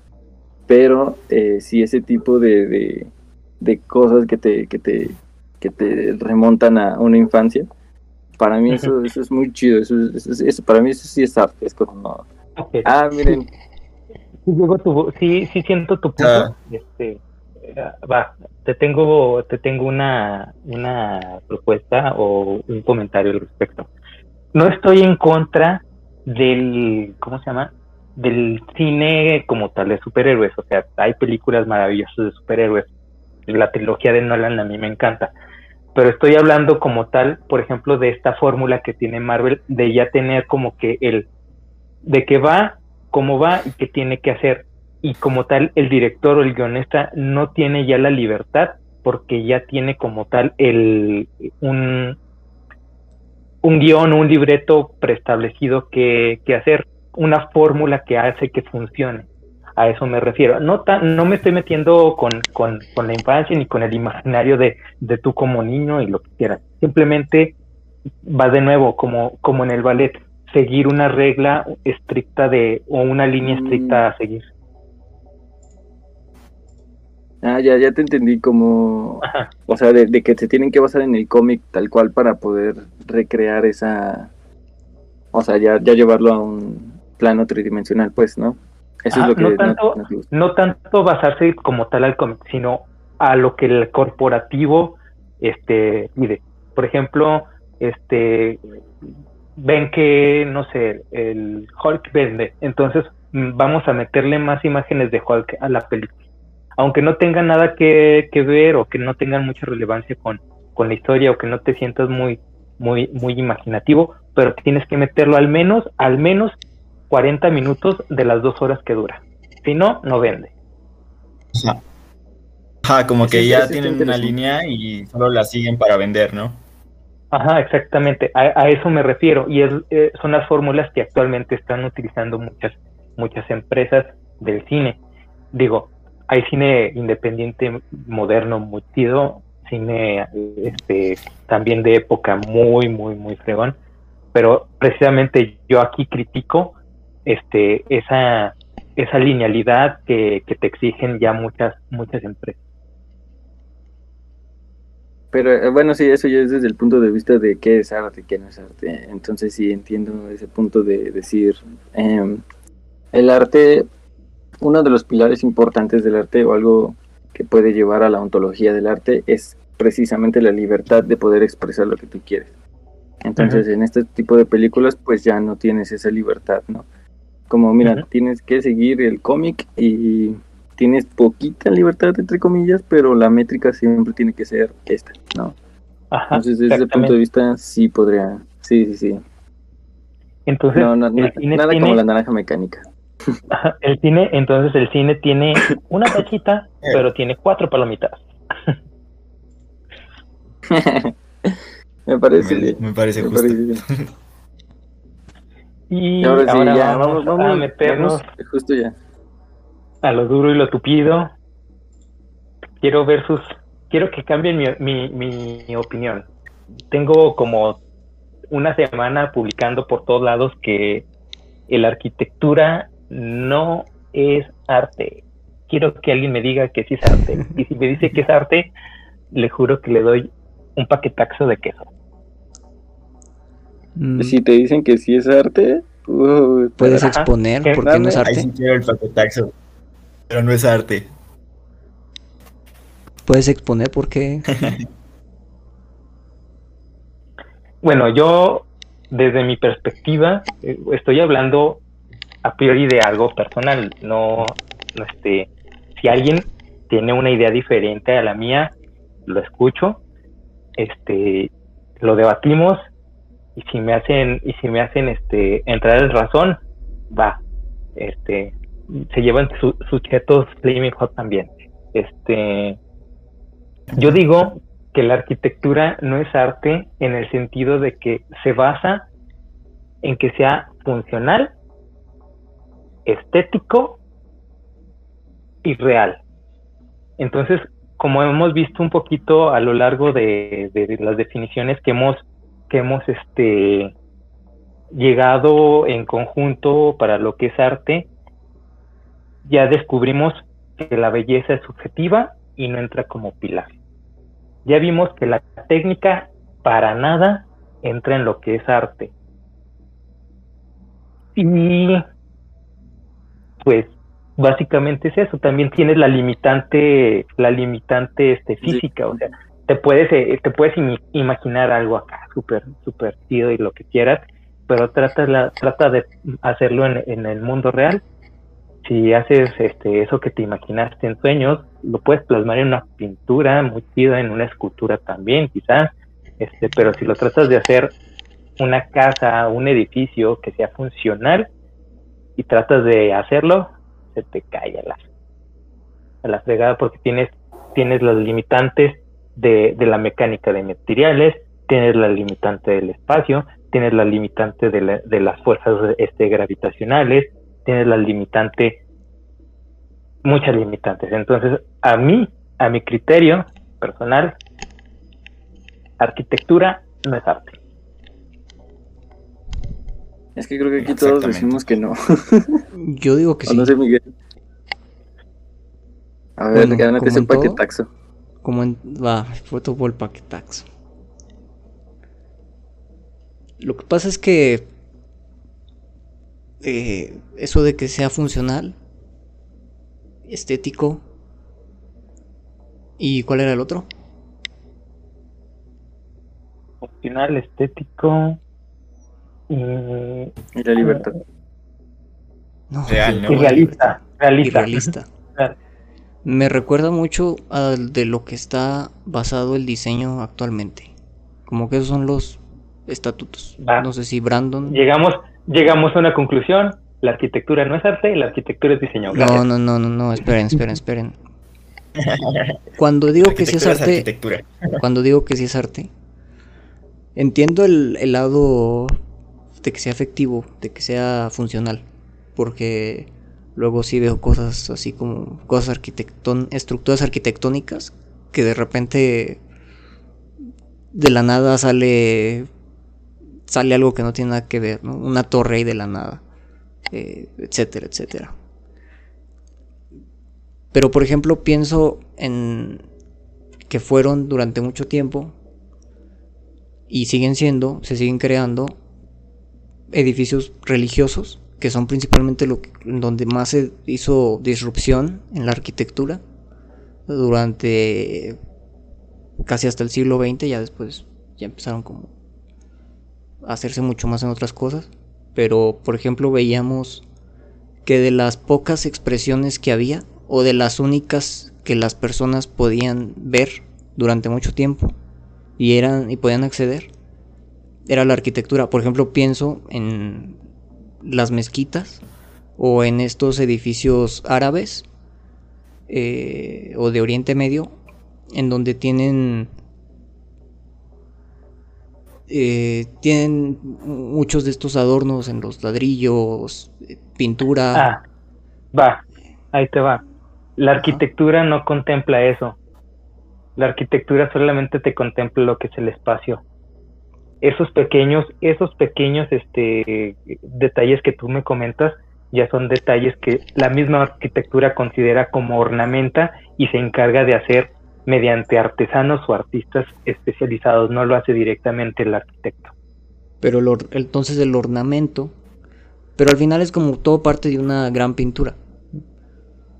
Entonces, va, podemos decir que la arquitectura tal vez, y digo, tengo un muy buen amigo arquitecto, entonces a lo mejor me mata por, por hablar desde, desde mucha ignorancia, porque la verdad es que la arquitectura no es algo que, que, haya investigado mucho, pero pero esta ornamentación, según yo, pues tiene que ver al final con toda la, la, obra. Por eso, y por ese acercamiento que al final la persona lo ve y descubre lo bello. También, por ejemplo, en, las iglesias cristianas, católicas, bueno, cristianas, en donde también se utilizaba, yo considero que es arte, estos vidriales eh, hechos de colores en donde con el sol se ven increíbles. Y pues claro, los usaban para para conseguir adeptos, más adeptos y que fueran a la iglesia y todo eso. Pero por ejemplo, también las de mezquitas, estos ladrillos y todo esto, y esa forma de, de ornamentar sobre todo la de los edificios de árabes, ya los de el barroco y todos esos europeos sí son más sí son más creados para para solamente como para pantallar, porque no tienen como una función en sí, pero los árabes eran como ya sea para refrescar las casas, etcétera, etcétera, y tener como estos espacios. Igual creo que su parte más funcional me recuerda mucho al diseño y el diseño sí yo no lo considero arte. Entonces, pues lo pondría ahí como un... ¿El diseño sí? Sí, el diseño. Porque el diseño, arte? no lo considero. No lo considero. Por ejemplo, también me acuerdo de ah, estos ah. Lugares también, también ritualísticos de las ciudades de los mayas, en donde estratégicamente se usaban los espacios y se ponía el lugar donde se jugaba la pelota, se ponía la tribuna y, y enfrente de, bueno, sí, estaban cuatro espacios, ¿no? En medio estaba la cancha de la pelota, de en las tribunas laterales estaban la gente, el populacho, de un lado norte o sur, no recuerdo, estaba pues los los los sumos sacerdotes, los reinantes, etc. Y esa arquitectura estaba estrechamente hecha para que se escuchara todo perfectamente lo que decían eh, para que los gobernantes y la gente más importante, digamos, de la jerarquía social de ese tiempo, escuchara perfectamente todo lo que decía, de todo lo demás en ese espacio. En cambio, pues la gente pues, no escuchaba lo que decía. Hasta el momento, antes de que continúes, hasta el momento me estás dando puros, puros argumentos que confirman que se trata de funcionalidad y diseño no me estás dando ningún argumento para decir que en realidad contengan algún elemento artístico. Así que creo que tú Aparte, en todo caso. Pues es que aquí habíamos dicho que el arte transgrede. Pero, pero no, aparte, eh, eh, eh, justo ahorita estaba platicando y el arquitecto no crea nada. o sea, el arquitecto lo que hace es un plano. el plano podría considerarse arte, sí, pero tiene esclavos que lo hacen. En este caso ya no son esclavos, obviamente. Son albañiles, ¿no? Entonces, los albañiles deben considerarse artistas. No, no tanto el arquitecto. El arquitecto solo lo dibuja. Y lo que dibuja puede que sí sea arte. pero igual seguimos con la parte de la libertad. O sea, la, ontología de, de, la arquitectura es crear algo para que sea funcional. El arte no tiene un fin.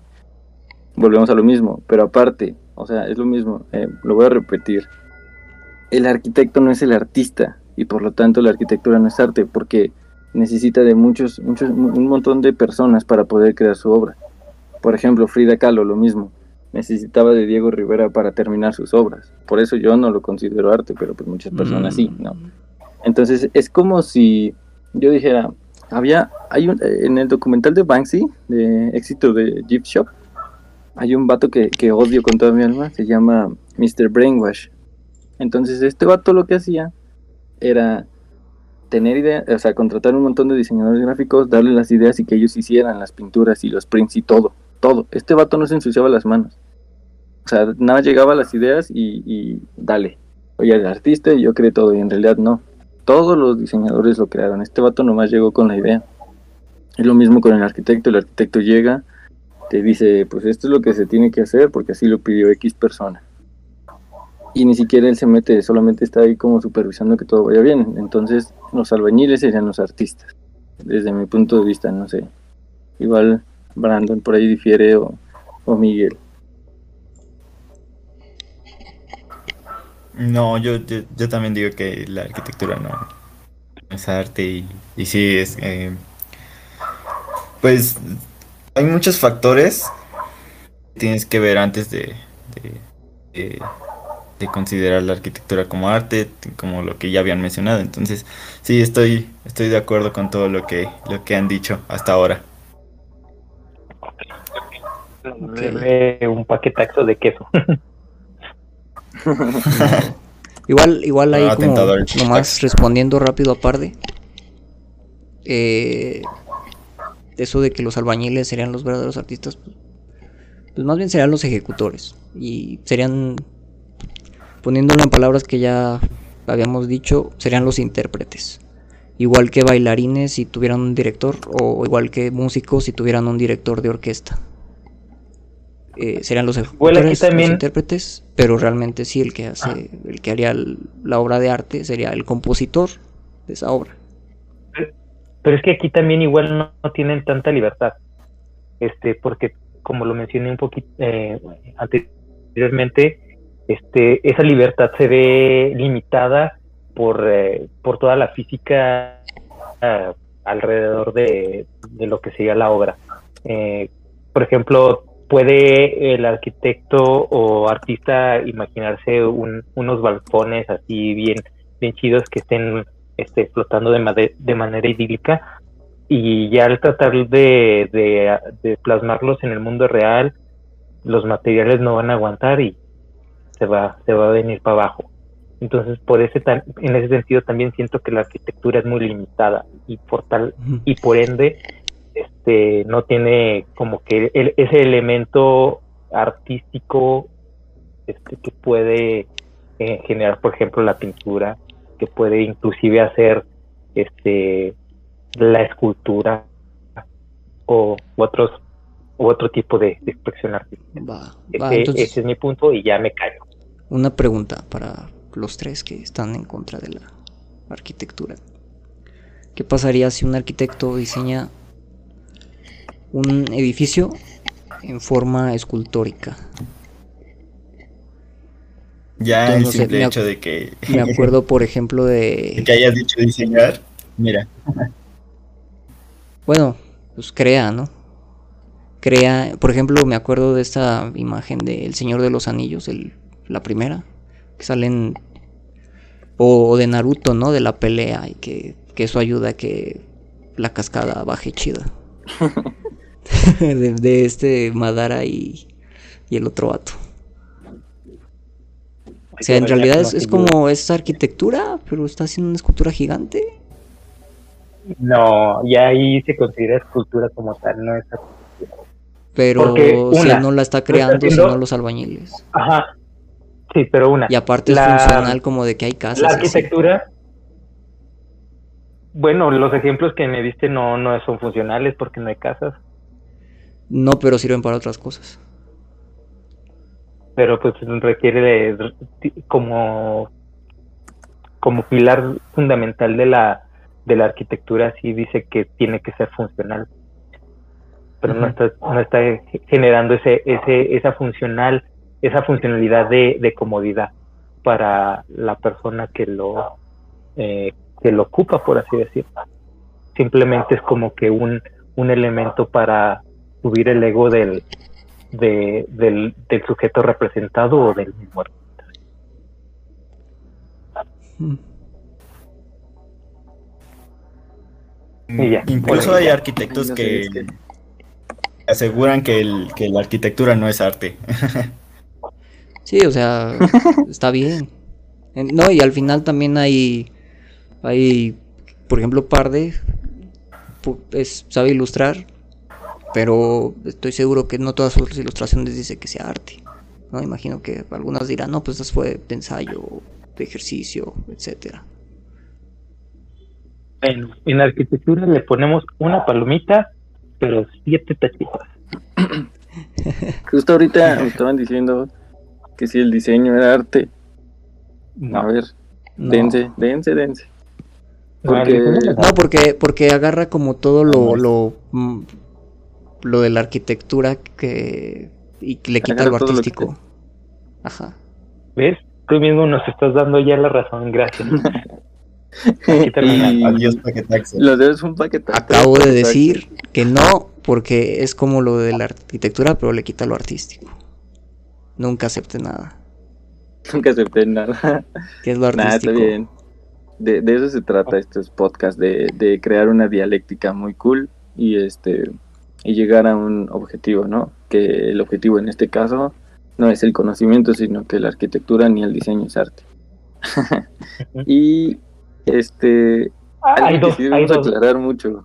Ah, espera, espera, antes de, pasar a otra cosa, el hecho de que nosotros o cualquier persona diga que algo no es arte no es demeritar ese trabajo. La, la arquitectura es hermosa, desde las pirámides de Egipto, las nuestras en Teotihuacán, este, todo lo que mencionó Miguel, eh, las, las, este, ¿cómo se llaman? Las, construcciones modernas, que son una reverenda cosa bella y hermosa. No, no por el hecho de que digamos, no, es que no es arte, quiere decir que sea menos. Simplemente no cabe en el género de, arte. No quiere decir que... No cabe, cabe recalcar, no cabe en nuestra definición de arte.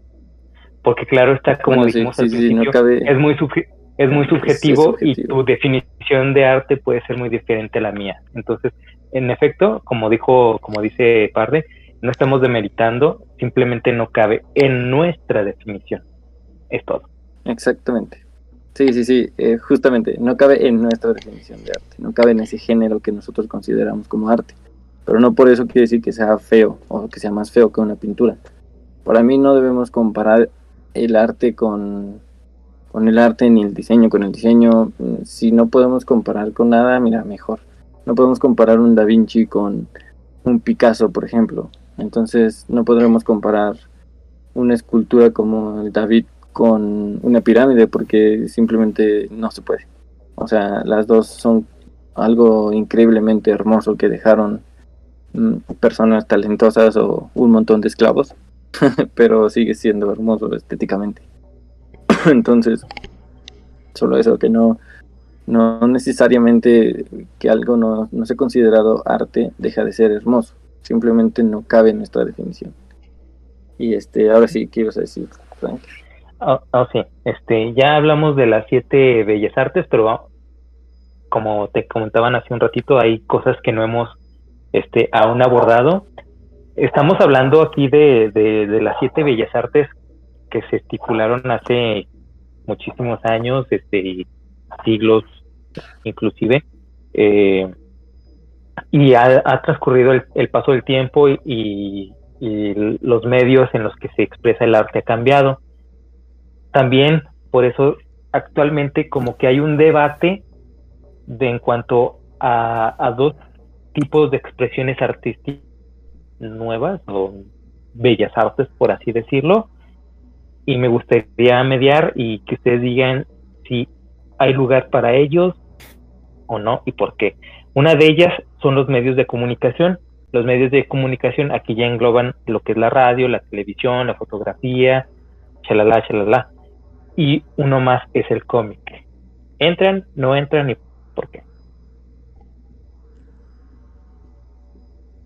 A ver, va. El cómic podría entrar como pop art, ¿no? No sé. El cómic. El. Ay, no sé. Es que el cómic tiene ilustraciones y tiene diseño. Eh, el diseño de la portada, el diseño editorial y las ilustraciones que acompañan, eh, bueno, el, principio de la ilustración fuese una imagen que acompañe un texto. Esa es la ontología de la ilustración, ese es el, principio, el, todo. Eh, obviamente ahorita ya no es así, pero el cómic, esa es una buena pregunta. ¿El cómic podría entrar en, en la parte artística? Mm, no sé, porque igual también lo crean muchas personas, no nada más lo crea una sola persona. Es una buena pregunta. Esa sí es una, cosa que no sé. A ver los demás. Y se reproduce, se reproduce varias veces, no es como una pieza única, es como lo de las artesanías. Entonces, mm, sí, considerando lo del diseño editorial y la ilustración, eh, yo creo que no podría entrar en, arte. Yo no tengo tanto problema con la repetición. Pero es que aquí entra un dilema, ¿no?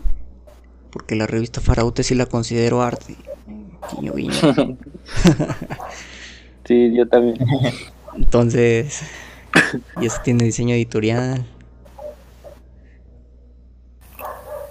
Entonces, yo creo que. Yo, yo, yo, creo que el, el cómic.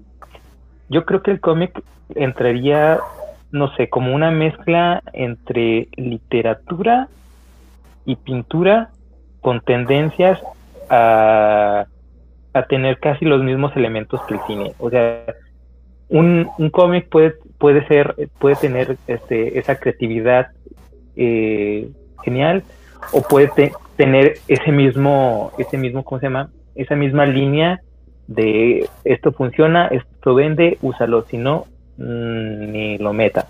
Entonces se me hace que, inclusive podría decirse que tendría eh, lo mismo, la misma votación, a mi parecer, que el, que el, cine. O sea, tendría una palomita y una tachita. Es que eh, igual siguiendo mi propia lógica del el imaginativo infantil, yo sí lo podría considerar como arte. Porque sí, igual que mi argumento con, con las películas de Marvel, por ejemplo, que intentan emular el universo en el que vive un niño. Entonces, sí, el cómic sí, desde mi perspectiva y porque la ilustración sí es arte, sí lo podría considerar como, como arte del cómic. Sí, creo que aquí también me voy a poner en esta línea en donde, igual que el cine, si no es arte, o si es arte, por lo menos sabemos que es un vehículo que lleva arte. Ahora, todas las novelas o poemas son arte. Mm, supongo que no. Supongo que depende. Entraría en literatura, ¿no? Ajá, a lo que voy es que a lo que voy es que no toda la literatura la considero necesariamente arte. Entonces creo es que, entra sí podría ser arte, sí sí podría caber algunos cómics en el arte. Pues sí, a lo mejor el libro vaquero sí entra como arte, ¿verdad? Ah, no, ese sí, de cajón. Ah, sí, ese sí, no, no hay duda. Pero el problema es que, por ejemplo, en la pintura no existe la pintura comercial. ¿sabes? O sea, no existe un pintor que se dedique a hacer el reggaetón de la pintura, ¿sabes? Pero en la literatura sí, hay muchas obras como Crepúsculo que se hacen precisamente para que vendan. O sea, les importa un carajo el contenido, simplemente con que se venda masivamente. O todo lo que escribe Coelho también. Ah, Coelho ni siquiera es literatura para empezar, o sea, se va toda. Ese, te vende humo y no compren a Coelho, por favor. Este, en el, siglo, en el siglo XVII, en Holanda precisamente, o el XVIII creo que era, eh, se dieron cuenta los pintores que lo que, que, que tenían de dos, o iban y un rey o un o alguien de la nobleza o un burgués los contrataba o se especializaban en pintar una sola cosa, por ejemplo, paisajes, retratos, a las personas, pues no de a pie, pero algo más accesible a más gente, que no sea solo de las altas esferas. Entonces aquí empezaron como a comercializar pinturas que no necesariamente son malas y que creo que sí entran en arte. Entonces como que esa comercialización y duplicación, repetición. Ajá, creo que, Yo creo que estamos reciclando temas. Entonces, para, para no, no este hacer más trillado el camino, mejor que les parece si vamos directo a la conclusión. Chale, cortaste bien feo la idea. Está interesante. bueno, está bien, no, no va a haber conclusiones. El Frank no es arte, es mi única conclusión ya. El surrealismo no es arte. Oye, la ilustración tampoco, dice. El surrealismo no es arte, solo pintan sus sueños y ya. ¿Qué tienes de artes? El surrealismo abstracto. Bueno, entonces, en conclusión, ¿qué sí es arte y por qué lo primero que piensan es en mí? Neil. A ver, va. Este, ¿quién empieza? ¿Quién quiere empezar? Eh, va, yo empiezo. Ajá. El arte. Ah, dale, Miguel. Yo creo que más allá de. de definir y juzgar lo que sí es arte o no es arte. Creo que es mejor que cada uno desarrolle esa capacidad creadora y habilidad creadora que, tenemos innatamente. Eh, hace poco, eh, nuestro compañero, amigo, Pardi, se fue, a, se fue de viaje y antes de irse me dijo, bueno, nos dijo, qué raro, o sea, es, la, primera persona que le digo que voy a viajar y no me emociona. Y no, y no, y no se le hace raro que no me emocione.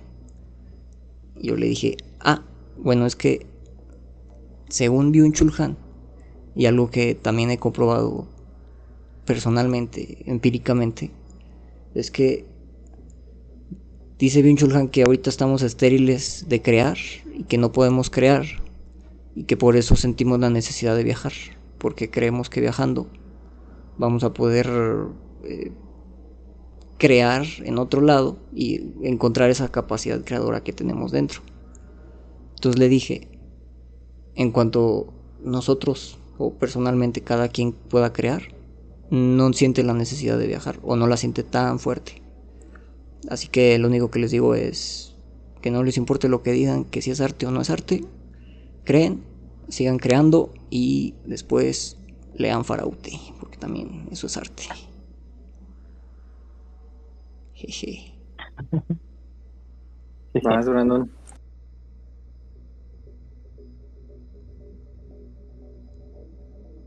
Jugaremos en el bosque mientras que Brandon está. Porque si Brandon aparece. A ver, vas, Frank.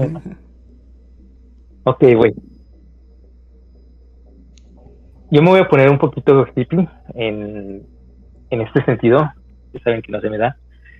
Eh, yo siento que el arte es la expresión del imaginario de una persona, llamémoslo en esta ocasión artista, y es plasmado al mundo real, este, ya sea en, forma de, de pintura, escultura, música, servilleta donde envuelve las tortillas o lo que quieras, para este, plasmarlo en el mundo real y de esa manera tú al observarlo al verlo o al sentirlo, este, te puedas transportar a ese mismo imaginario que el artista este, maquinó. Quizás igual no con las mismas, este, la misma estructura, quizás no con, con el mismo, la misma forma de, de verlo, pero sí tener esa, esa imagen este, que, que este artista se, se dio a la tarea de, crear en su mente. Pero también con, toda esta dialéctica a la que hemos llegado eh, el día de hoy, tengo una síntesis más. Vimos este que todo puede ser arte y al mismo tiempo nada puede ser arte. Es un bonito oximorón. Así como todos ustedes son arte, para alguien más todo todos ustedes no son arte, así que como nosotros los ingenieros decimos en, en lógica difusa, este, todo es arte sí, todo es arte no, al mismo tiempo, y ninguno al mismo tiempo. Fin. Y en sentido figurado, como la modelo que dijo lo de los hombres y las mujeres. Ahora sí vas, Brandon. Eh, pues añadiendo um, a mi definición, entre comillas, de arte, pues me gustaría agregar un poco de lo que dijo cada uno, por ejemplo, lo de Parde, que fue un poco de, la experiencia, y eso me, gustó. Eh, me gustó la parte en la que dijimos que la belleza va eh, implícita no solo en, ciertas corrientes, sino que en, todas hay, hay cierto margen de belleza a los que se apegan. Eh, me gustó la parte en la que, buena parte de que me gustó, me gustaría agregar estas partes como de, la danza, ciertos puntos en los que eh, pues, no, no me había puesto a pensar, pero que son muy válidos, como el, baile. Eh, y todo eso creo que lo, lo agregaría a mi definición como el arte es para mí autoexpresión, experiencia, al margen de lo estético y lo bello. Esa, esa me gustaría que fuera mi, mi definición de, arte a la que llegué. Sí, pero el eurocentrismo me tiene harto. Eh. bueno. Ven más arte, aparte del europeo. Se están perdiendo de mucho, mucho. Sí, eso sí, eso sí, eso sí lo comparto con Miguel. Eh, si nada más se enfocan en Da Vinci, la neta se están perdiendo mucho. Por mucho que sea mi artista favorito, existen otros que... Ah, pero ahorita en, en, las recomendaciones, pues ya ahí meten a sus artistas favoritos y lo que quieran. Eh, para mí, eh, mi conclusión es que sigan creando arte sigan rompiendo las reglas, así como dije, pues casi mi, conclusión es mi intro. Eh, sigan rompiendo las reglas en pro del arte, vayan, salgan y quiten los, los este, flyers políticos, esos carteles enormes políticos, o rayenlos y peguen sus prints, peguen sus poemas, peguen lo que ustedes quieran en la calle que sea que ustedes consideren arte, aun si nosotros no lo consideramos ustedes. Y si son arquitectos, impriman planos y péguenos en las calles. Todo necesitamos arte en, la ciudad gris. En esta, esta ciudad es bien gris, entonces salgan y, hagan arte. Es todo lo que, lo que este pequeño mundo necesita. A huevo. Construyan con legos y salgan a poner allí, fuera de sus casas. sí, de hecho, de hecho, sí hay un vato que con guacales hizo un perro que y parecía como si fueran legos. Mira nomás. o esos que hacen figuras de arena. Ándale. Arte povera. Está con guacal arte povera, ya, ya lo mencionó. Eh, vamos a los comentarios o a recomendaciones. Recomendaciones porque no hay comentarios. Nada más, ¿qué opinan de Lamparte? Pusieron por ahí. A ver qué opinan. No he metido mucho a la definición de Amparte. O sea, lo quería quería ver ese video de, de, de Villagrán. Sí se, sí se pilló así, ese, ese vato español. Lo iba a ver, pero la, la, la, verdad. La, la, verdad me dio flojera y, y, no sé qué es Amparte. Que se la debo.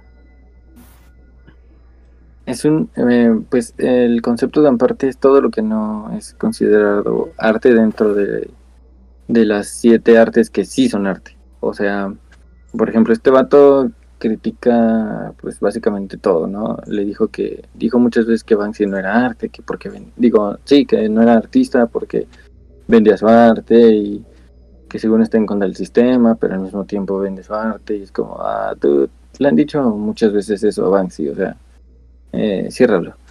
Entonces, el, este concepto de amparte es, eso, todo lo que él no considera arte, pero sí lo hace como un absoluto. Como si, si tú no compartes su idea, entonces no sabes de arte y, no perteneces a mi círculo que sí sabe de arte, ¿sabes? Entonces, por eso no, no, no me agrada mucho ese concepto de, de amparte, porque sí es como muy no elitista, pero sigue la misma, el mismo método.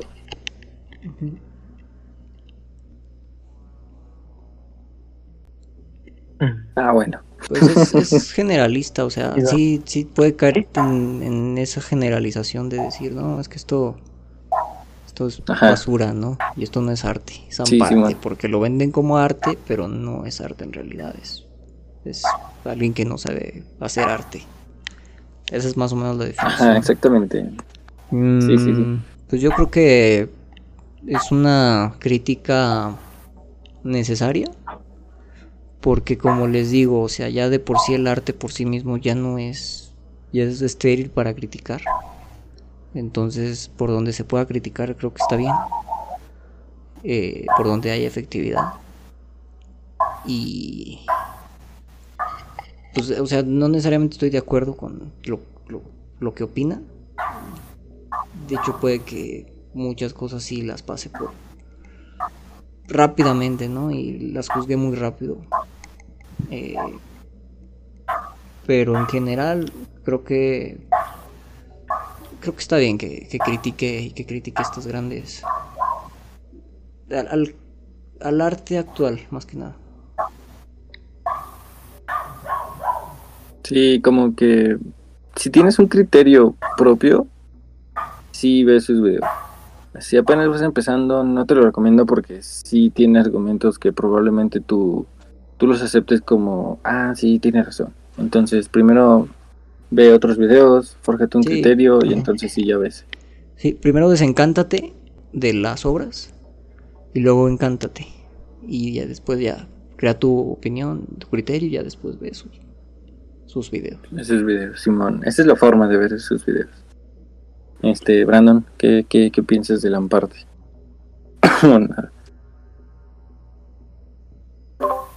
eh, no, yo la verdad estoy muy eh, desinformado de, de, esta parte.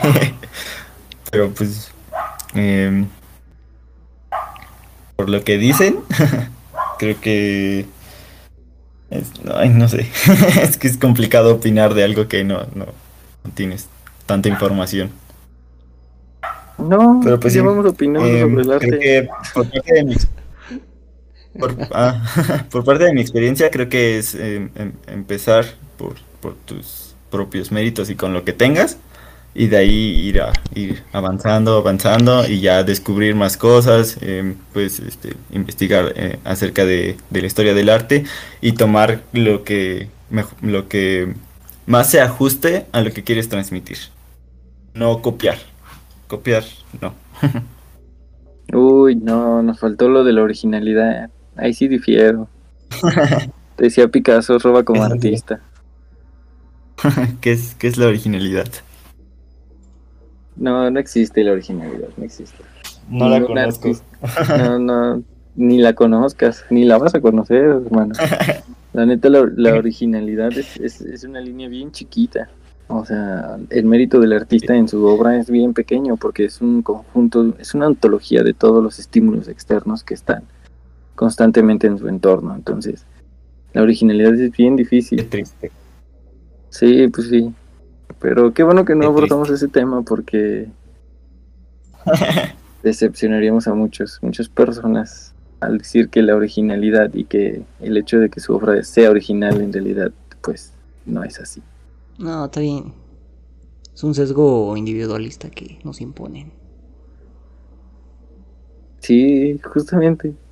Así que, pero igual lo podemos tomar como de una buena manera, ¿no? Em, porque si la originalidad no existe, entonces ya no nos podemos estar matando constantemente en ser mejor que, el otro artista que está compitiendo conmigo. ¿Sabes? O sea, mejor, eh, mira, vamos a colaborar, igual la originalidad no existe, podemos hacer lo que queramos. ¿no? Sí, y más allá de eso es como enfocarte en la creación 100% y enfocarte en lo que, en tu experiencia y en lo que quieres transmitir de tu experiencia 100% y sin pensar en nada, y es que esto no es original. Sí, sí, sí. Y vas a basarte completamente en tu experiencia. Pero bueno, recomendaciones, recomendaciones. Cambiar originalidad por innovación.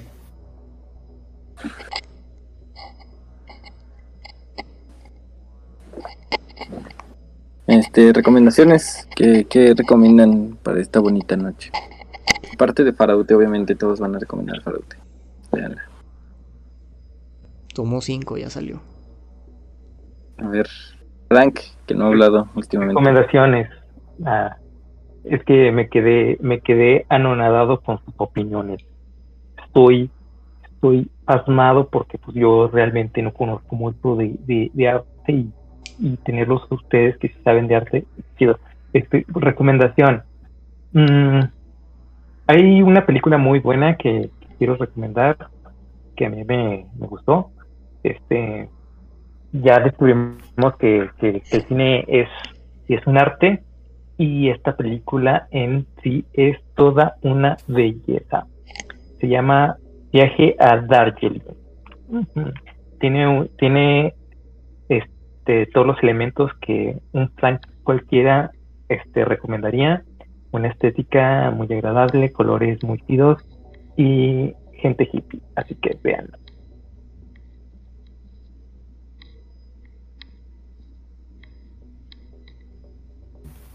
véanlo. ¿De hippie se llama? No, se llama Viaje a Darjeeling. Ok. Viaje a Darjeeling.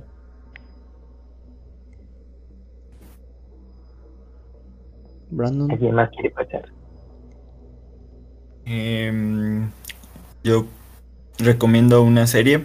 Eh, es de. Ay, no sé exactamente en qué plataforma esté. pero habla acerca de toda la historia y eventos que acontecieron en, alrededor de la, de la Bauhaus, que es, una casa de arte y diseño, y creo que también tocaban arquitectura.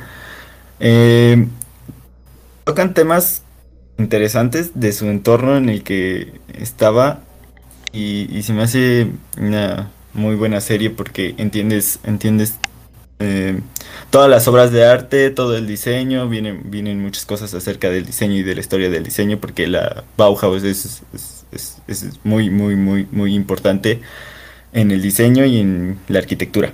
Entonces, eso, esa es mi recomendación. Ah, Miguel. Se chida esa recomendación de Brandon. Eh, yo les voy a recomendar un artista que descubrí hace unos meses. Y. Y pues síganlo en Instagram. Está chido. Se llama Rafael Cauduro. Lo que más me gusta de su concepto es que descubrió la belleza. Bueno, más bien intenta. Justo lo que les decía al principio, ¿no? Intenta descubrir la belleza, pero en en el óxido, en la textura como de lo desgastado. Eh, es algo que a mí visualmente me, gusta mucho el concepto y también como cuando veo estas casas viejas, eh, cómo se ven los ladrillos, cómo se ve el óxido en el metal. Este, este señor lo combina y también lo combina con seres humanos, personas eh, que a menudo están haciendo una acción eh, pues con mucha emotividad o con mucha mucha emoción eh, o con mucho éxtasis véanlo chequenlo se llama Rafael Cauduro. De hecho para los que están aquí mi foto de Discord es una obra de él. Y pues ya les recomiendo eso, porque, porque en realidad, pues, pues eso es como que la belleza que me atrae desde un tiempo para acá. Y, pues está bien chido que exista este tipo de propuestas. Qué cool. Voy a ver todas las recomendaciones. Las mías, eh, yo tengo tres recomendaciones. La primera es el documental de Banksy, se llama Exit Through the Gift Shop. salida por la tienda de regalos. En YouTube está gratis. Eh, nada más le buscan así, le ponen subtitulado y les va a aparecer. Está bien chido porque habla de todo el street art y terminan odiando a Mr. Brainwash. Y si no lo odian, entonces no me hablen. Pero este está muy chido y veanlo desde la perspectiva en la que Banksy sí es como un poquillo anticapitalista, antisistema y un punk y todo eso. Y ya luego ven el video de este men, de Lamparte. Eh, la segunda recomendación es el documental, serie documental de Nat Geo, se llama Genius Picasso. Ese sí lo van a tener que buscar en pirata porque creo que no está en ninguna plataforma o no sé. Yo la vi cuando se estaba estrenando en el canal de Net Geo y la neta está bien chido porque habla desde que Picasso es niño hasta su, su muerte. Y sí era bien desastroso ese men, o sea, sí le valía todo. Entonces está muy chido y te, te inspira un montón a, a salir y crear algo, entre comillas, nuevo.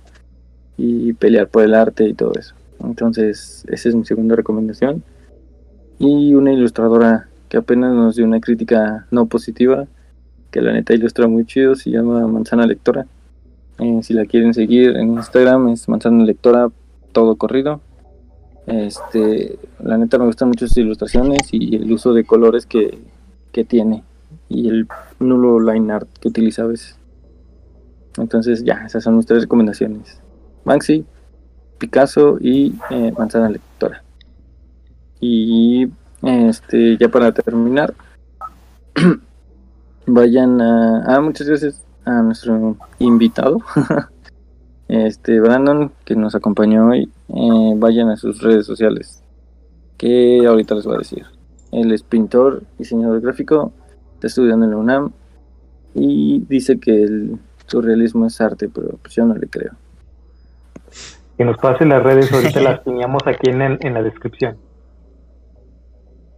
Ahí están las redes sociales. Es, ahorita, eh, ahorita nos las pasas y aquí las piñamos en las en, en, en la descripción del video para que todo el mundo te, te siga. Pero pues igual dilas, ¿no? Para que se vea acá chido. Cierren sus redes sociales, pero si mientras no las cierran, sigan hablando. sí. Eh, en, en, Instagram es que arroba blackout-2 así me, pueden encontrar. Eh, muchas gracias, estuvo muy amena, muy interesante la plática. Me gustan mucho los puntos de vista que tocamos y gran plática. Gracias. Muy bien, ¿Qué querían? Aún nos queda algo. Nos queda lo sabroso. Anuncios dominicales. rápidos, rápidos. Para los que se quedaron, para que se quedaron los nueve, las nueve personas que están mirando. ¿Quieren saber quién es el ganador de dos ilustraciones? ¿Quieren saber quién es el ganador de dos ilustraciones? Yo, yo podría decir que Sandra porque se ven todos puntos de vista chidos. Yo, yo domino, yo nomino a Sandra.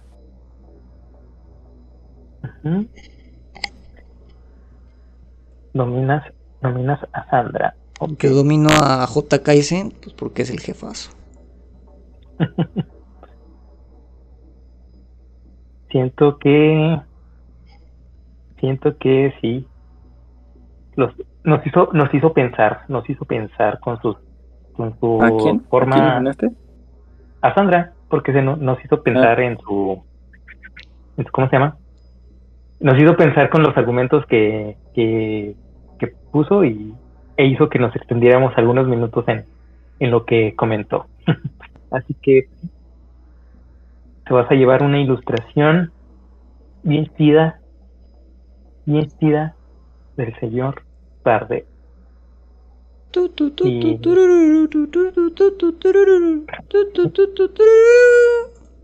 Y... un poemazo del señor Prime, su servidor. Los dos originales, obviamente, porque la originalidad sí existe.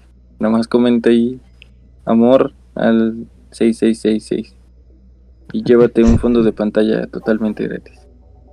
Y, y conviértete en Patreon. Y también tenemos otra dinámica que teníamos desde hace muchos días de dos ilustraciones de nuestras ilustradoras estrella, colaboradoras de, de ¿cómo se llama? De Faraute. Una dinámica que pusimos en, en el Instagram en el Facebook, pero los que participaron en el Instagram este, son los participantes. Tenemos aquí que son dos comentarios, de los cuales uno es del señor Alan y otro es mío, por lo cual esos dos comentarios se descartan y nos quedan 10 opciones. Así que de manera aleatoria, aquí utilizando un software de, de rifas voy a sacar el primer nombre.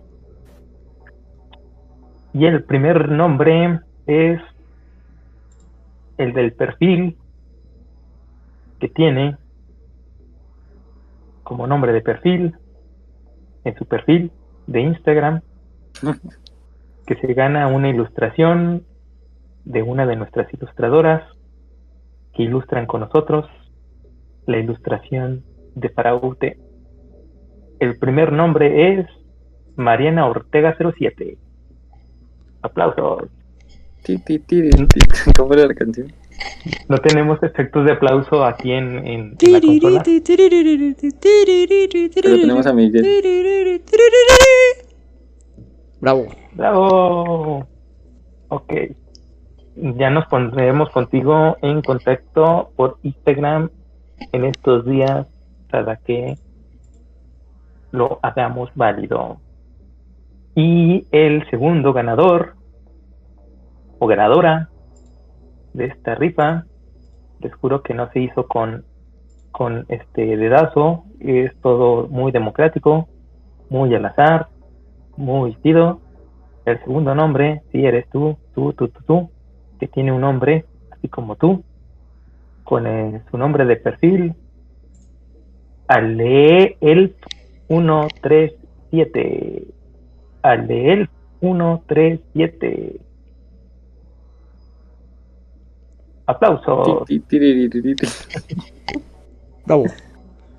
Bravo, bravo. Aplausos, aplausos. Muy bien, nos pondremos en contacto con ustedes en estos días para hacerles llegar su ilustración. Bueno, para ponerse en contacto primero con la con, con nuestras ilustradoras para que pidan lo que ustedes quieran, porque también es original. Y ya, esto da la participación que yo tengo en este momento, a menos que tengan algo que comentar. Soy vámonos. No, ya es todo. Lean el quinto número de Faraute. Hasta el final está el patíbulo, ya saben. El patíbulo es el es la sección favorita de todo adolescente enojado, ¿no? Entonces leanla toda y al final pues está el patíbulo. Quinta edición, Faraute. Y ya sería todo. Muchas gracias a los que se quedaron. A los que nos escuchan después. A Dani, Daniela, que, que quiso quedarse todo el, podcast, pero pues ya. No llegó, no, no llegó, se durmió antes. Este, muchas gracias por escucharnos, Dani. gracias. Bye. México, viva, viva México, viva, viva México, viva.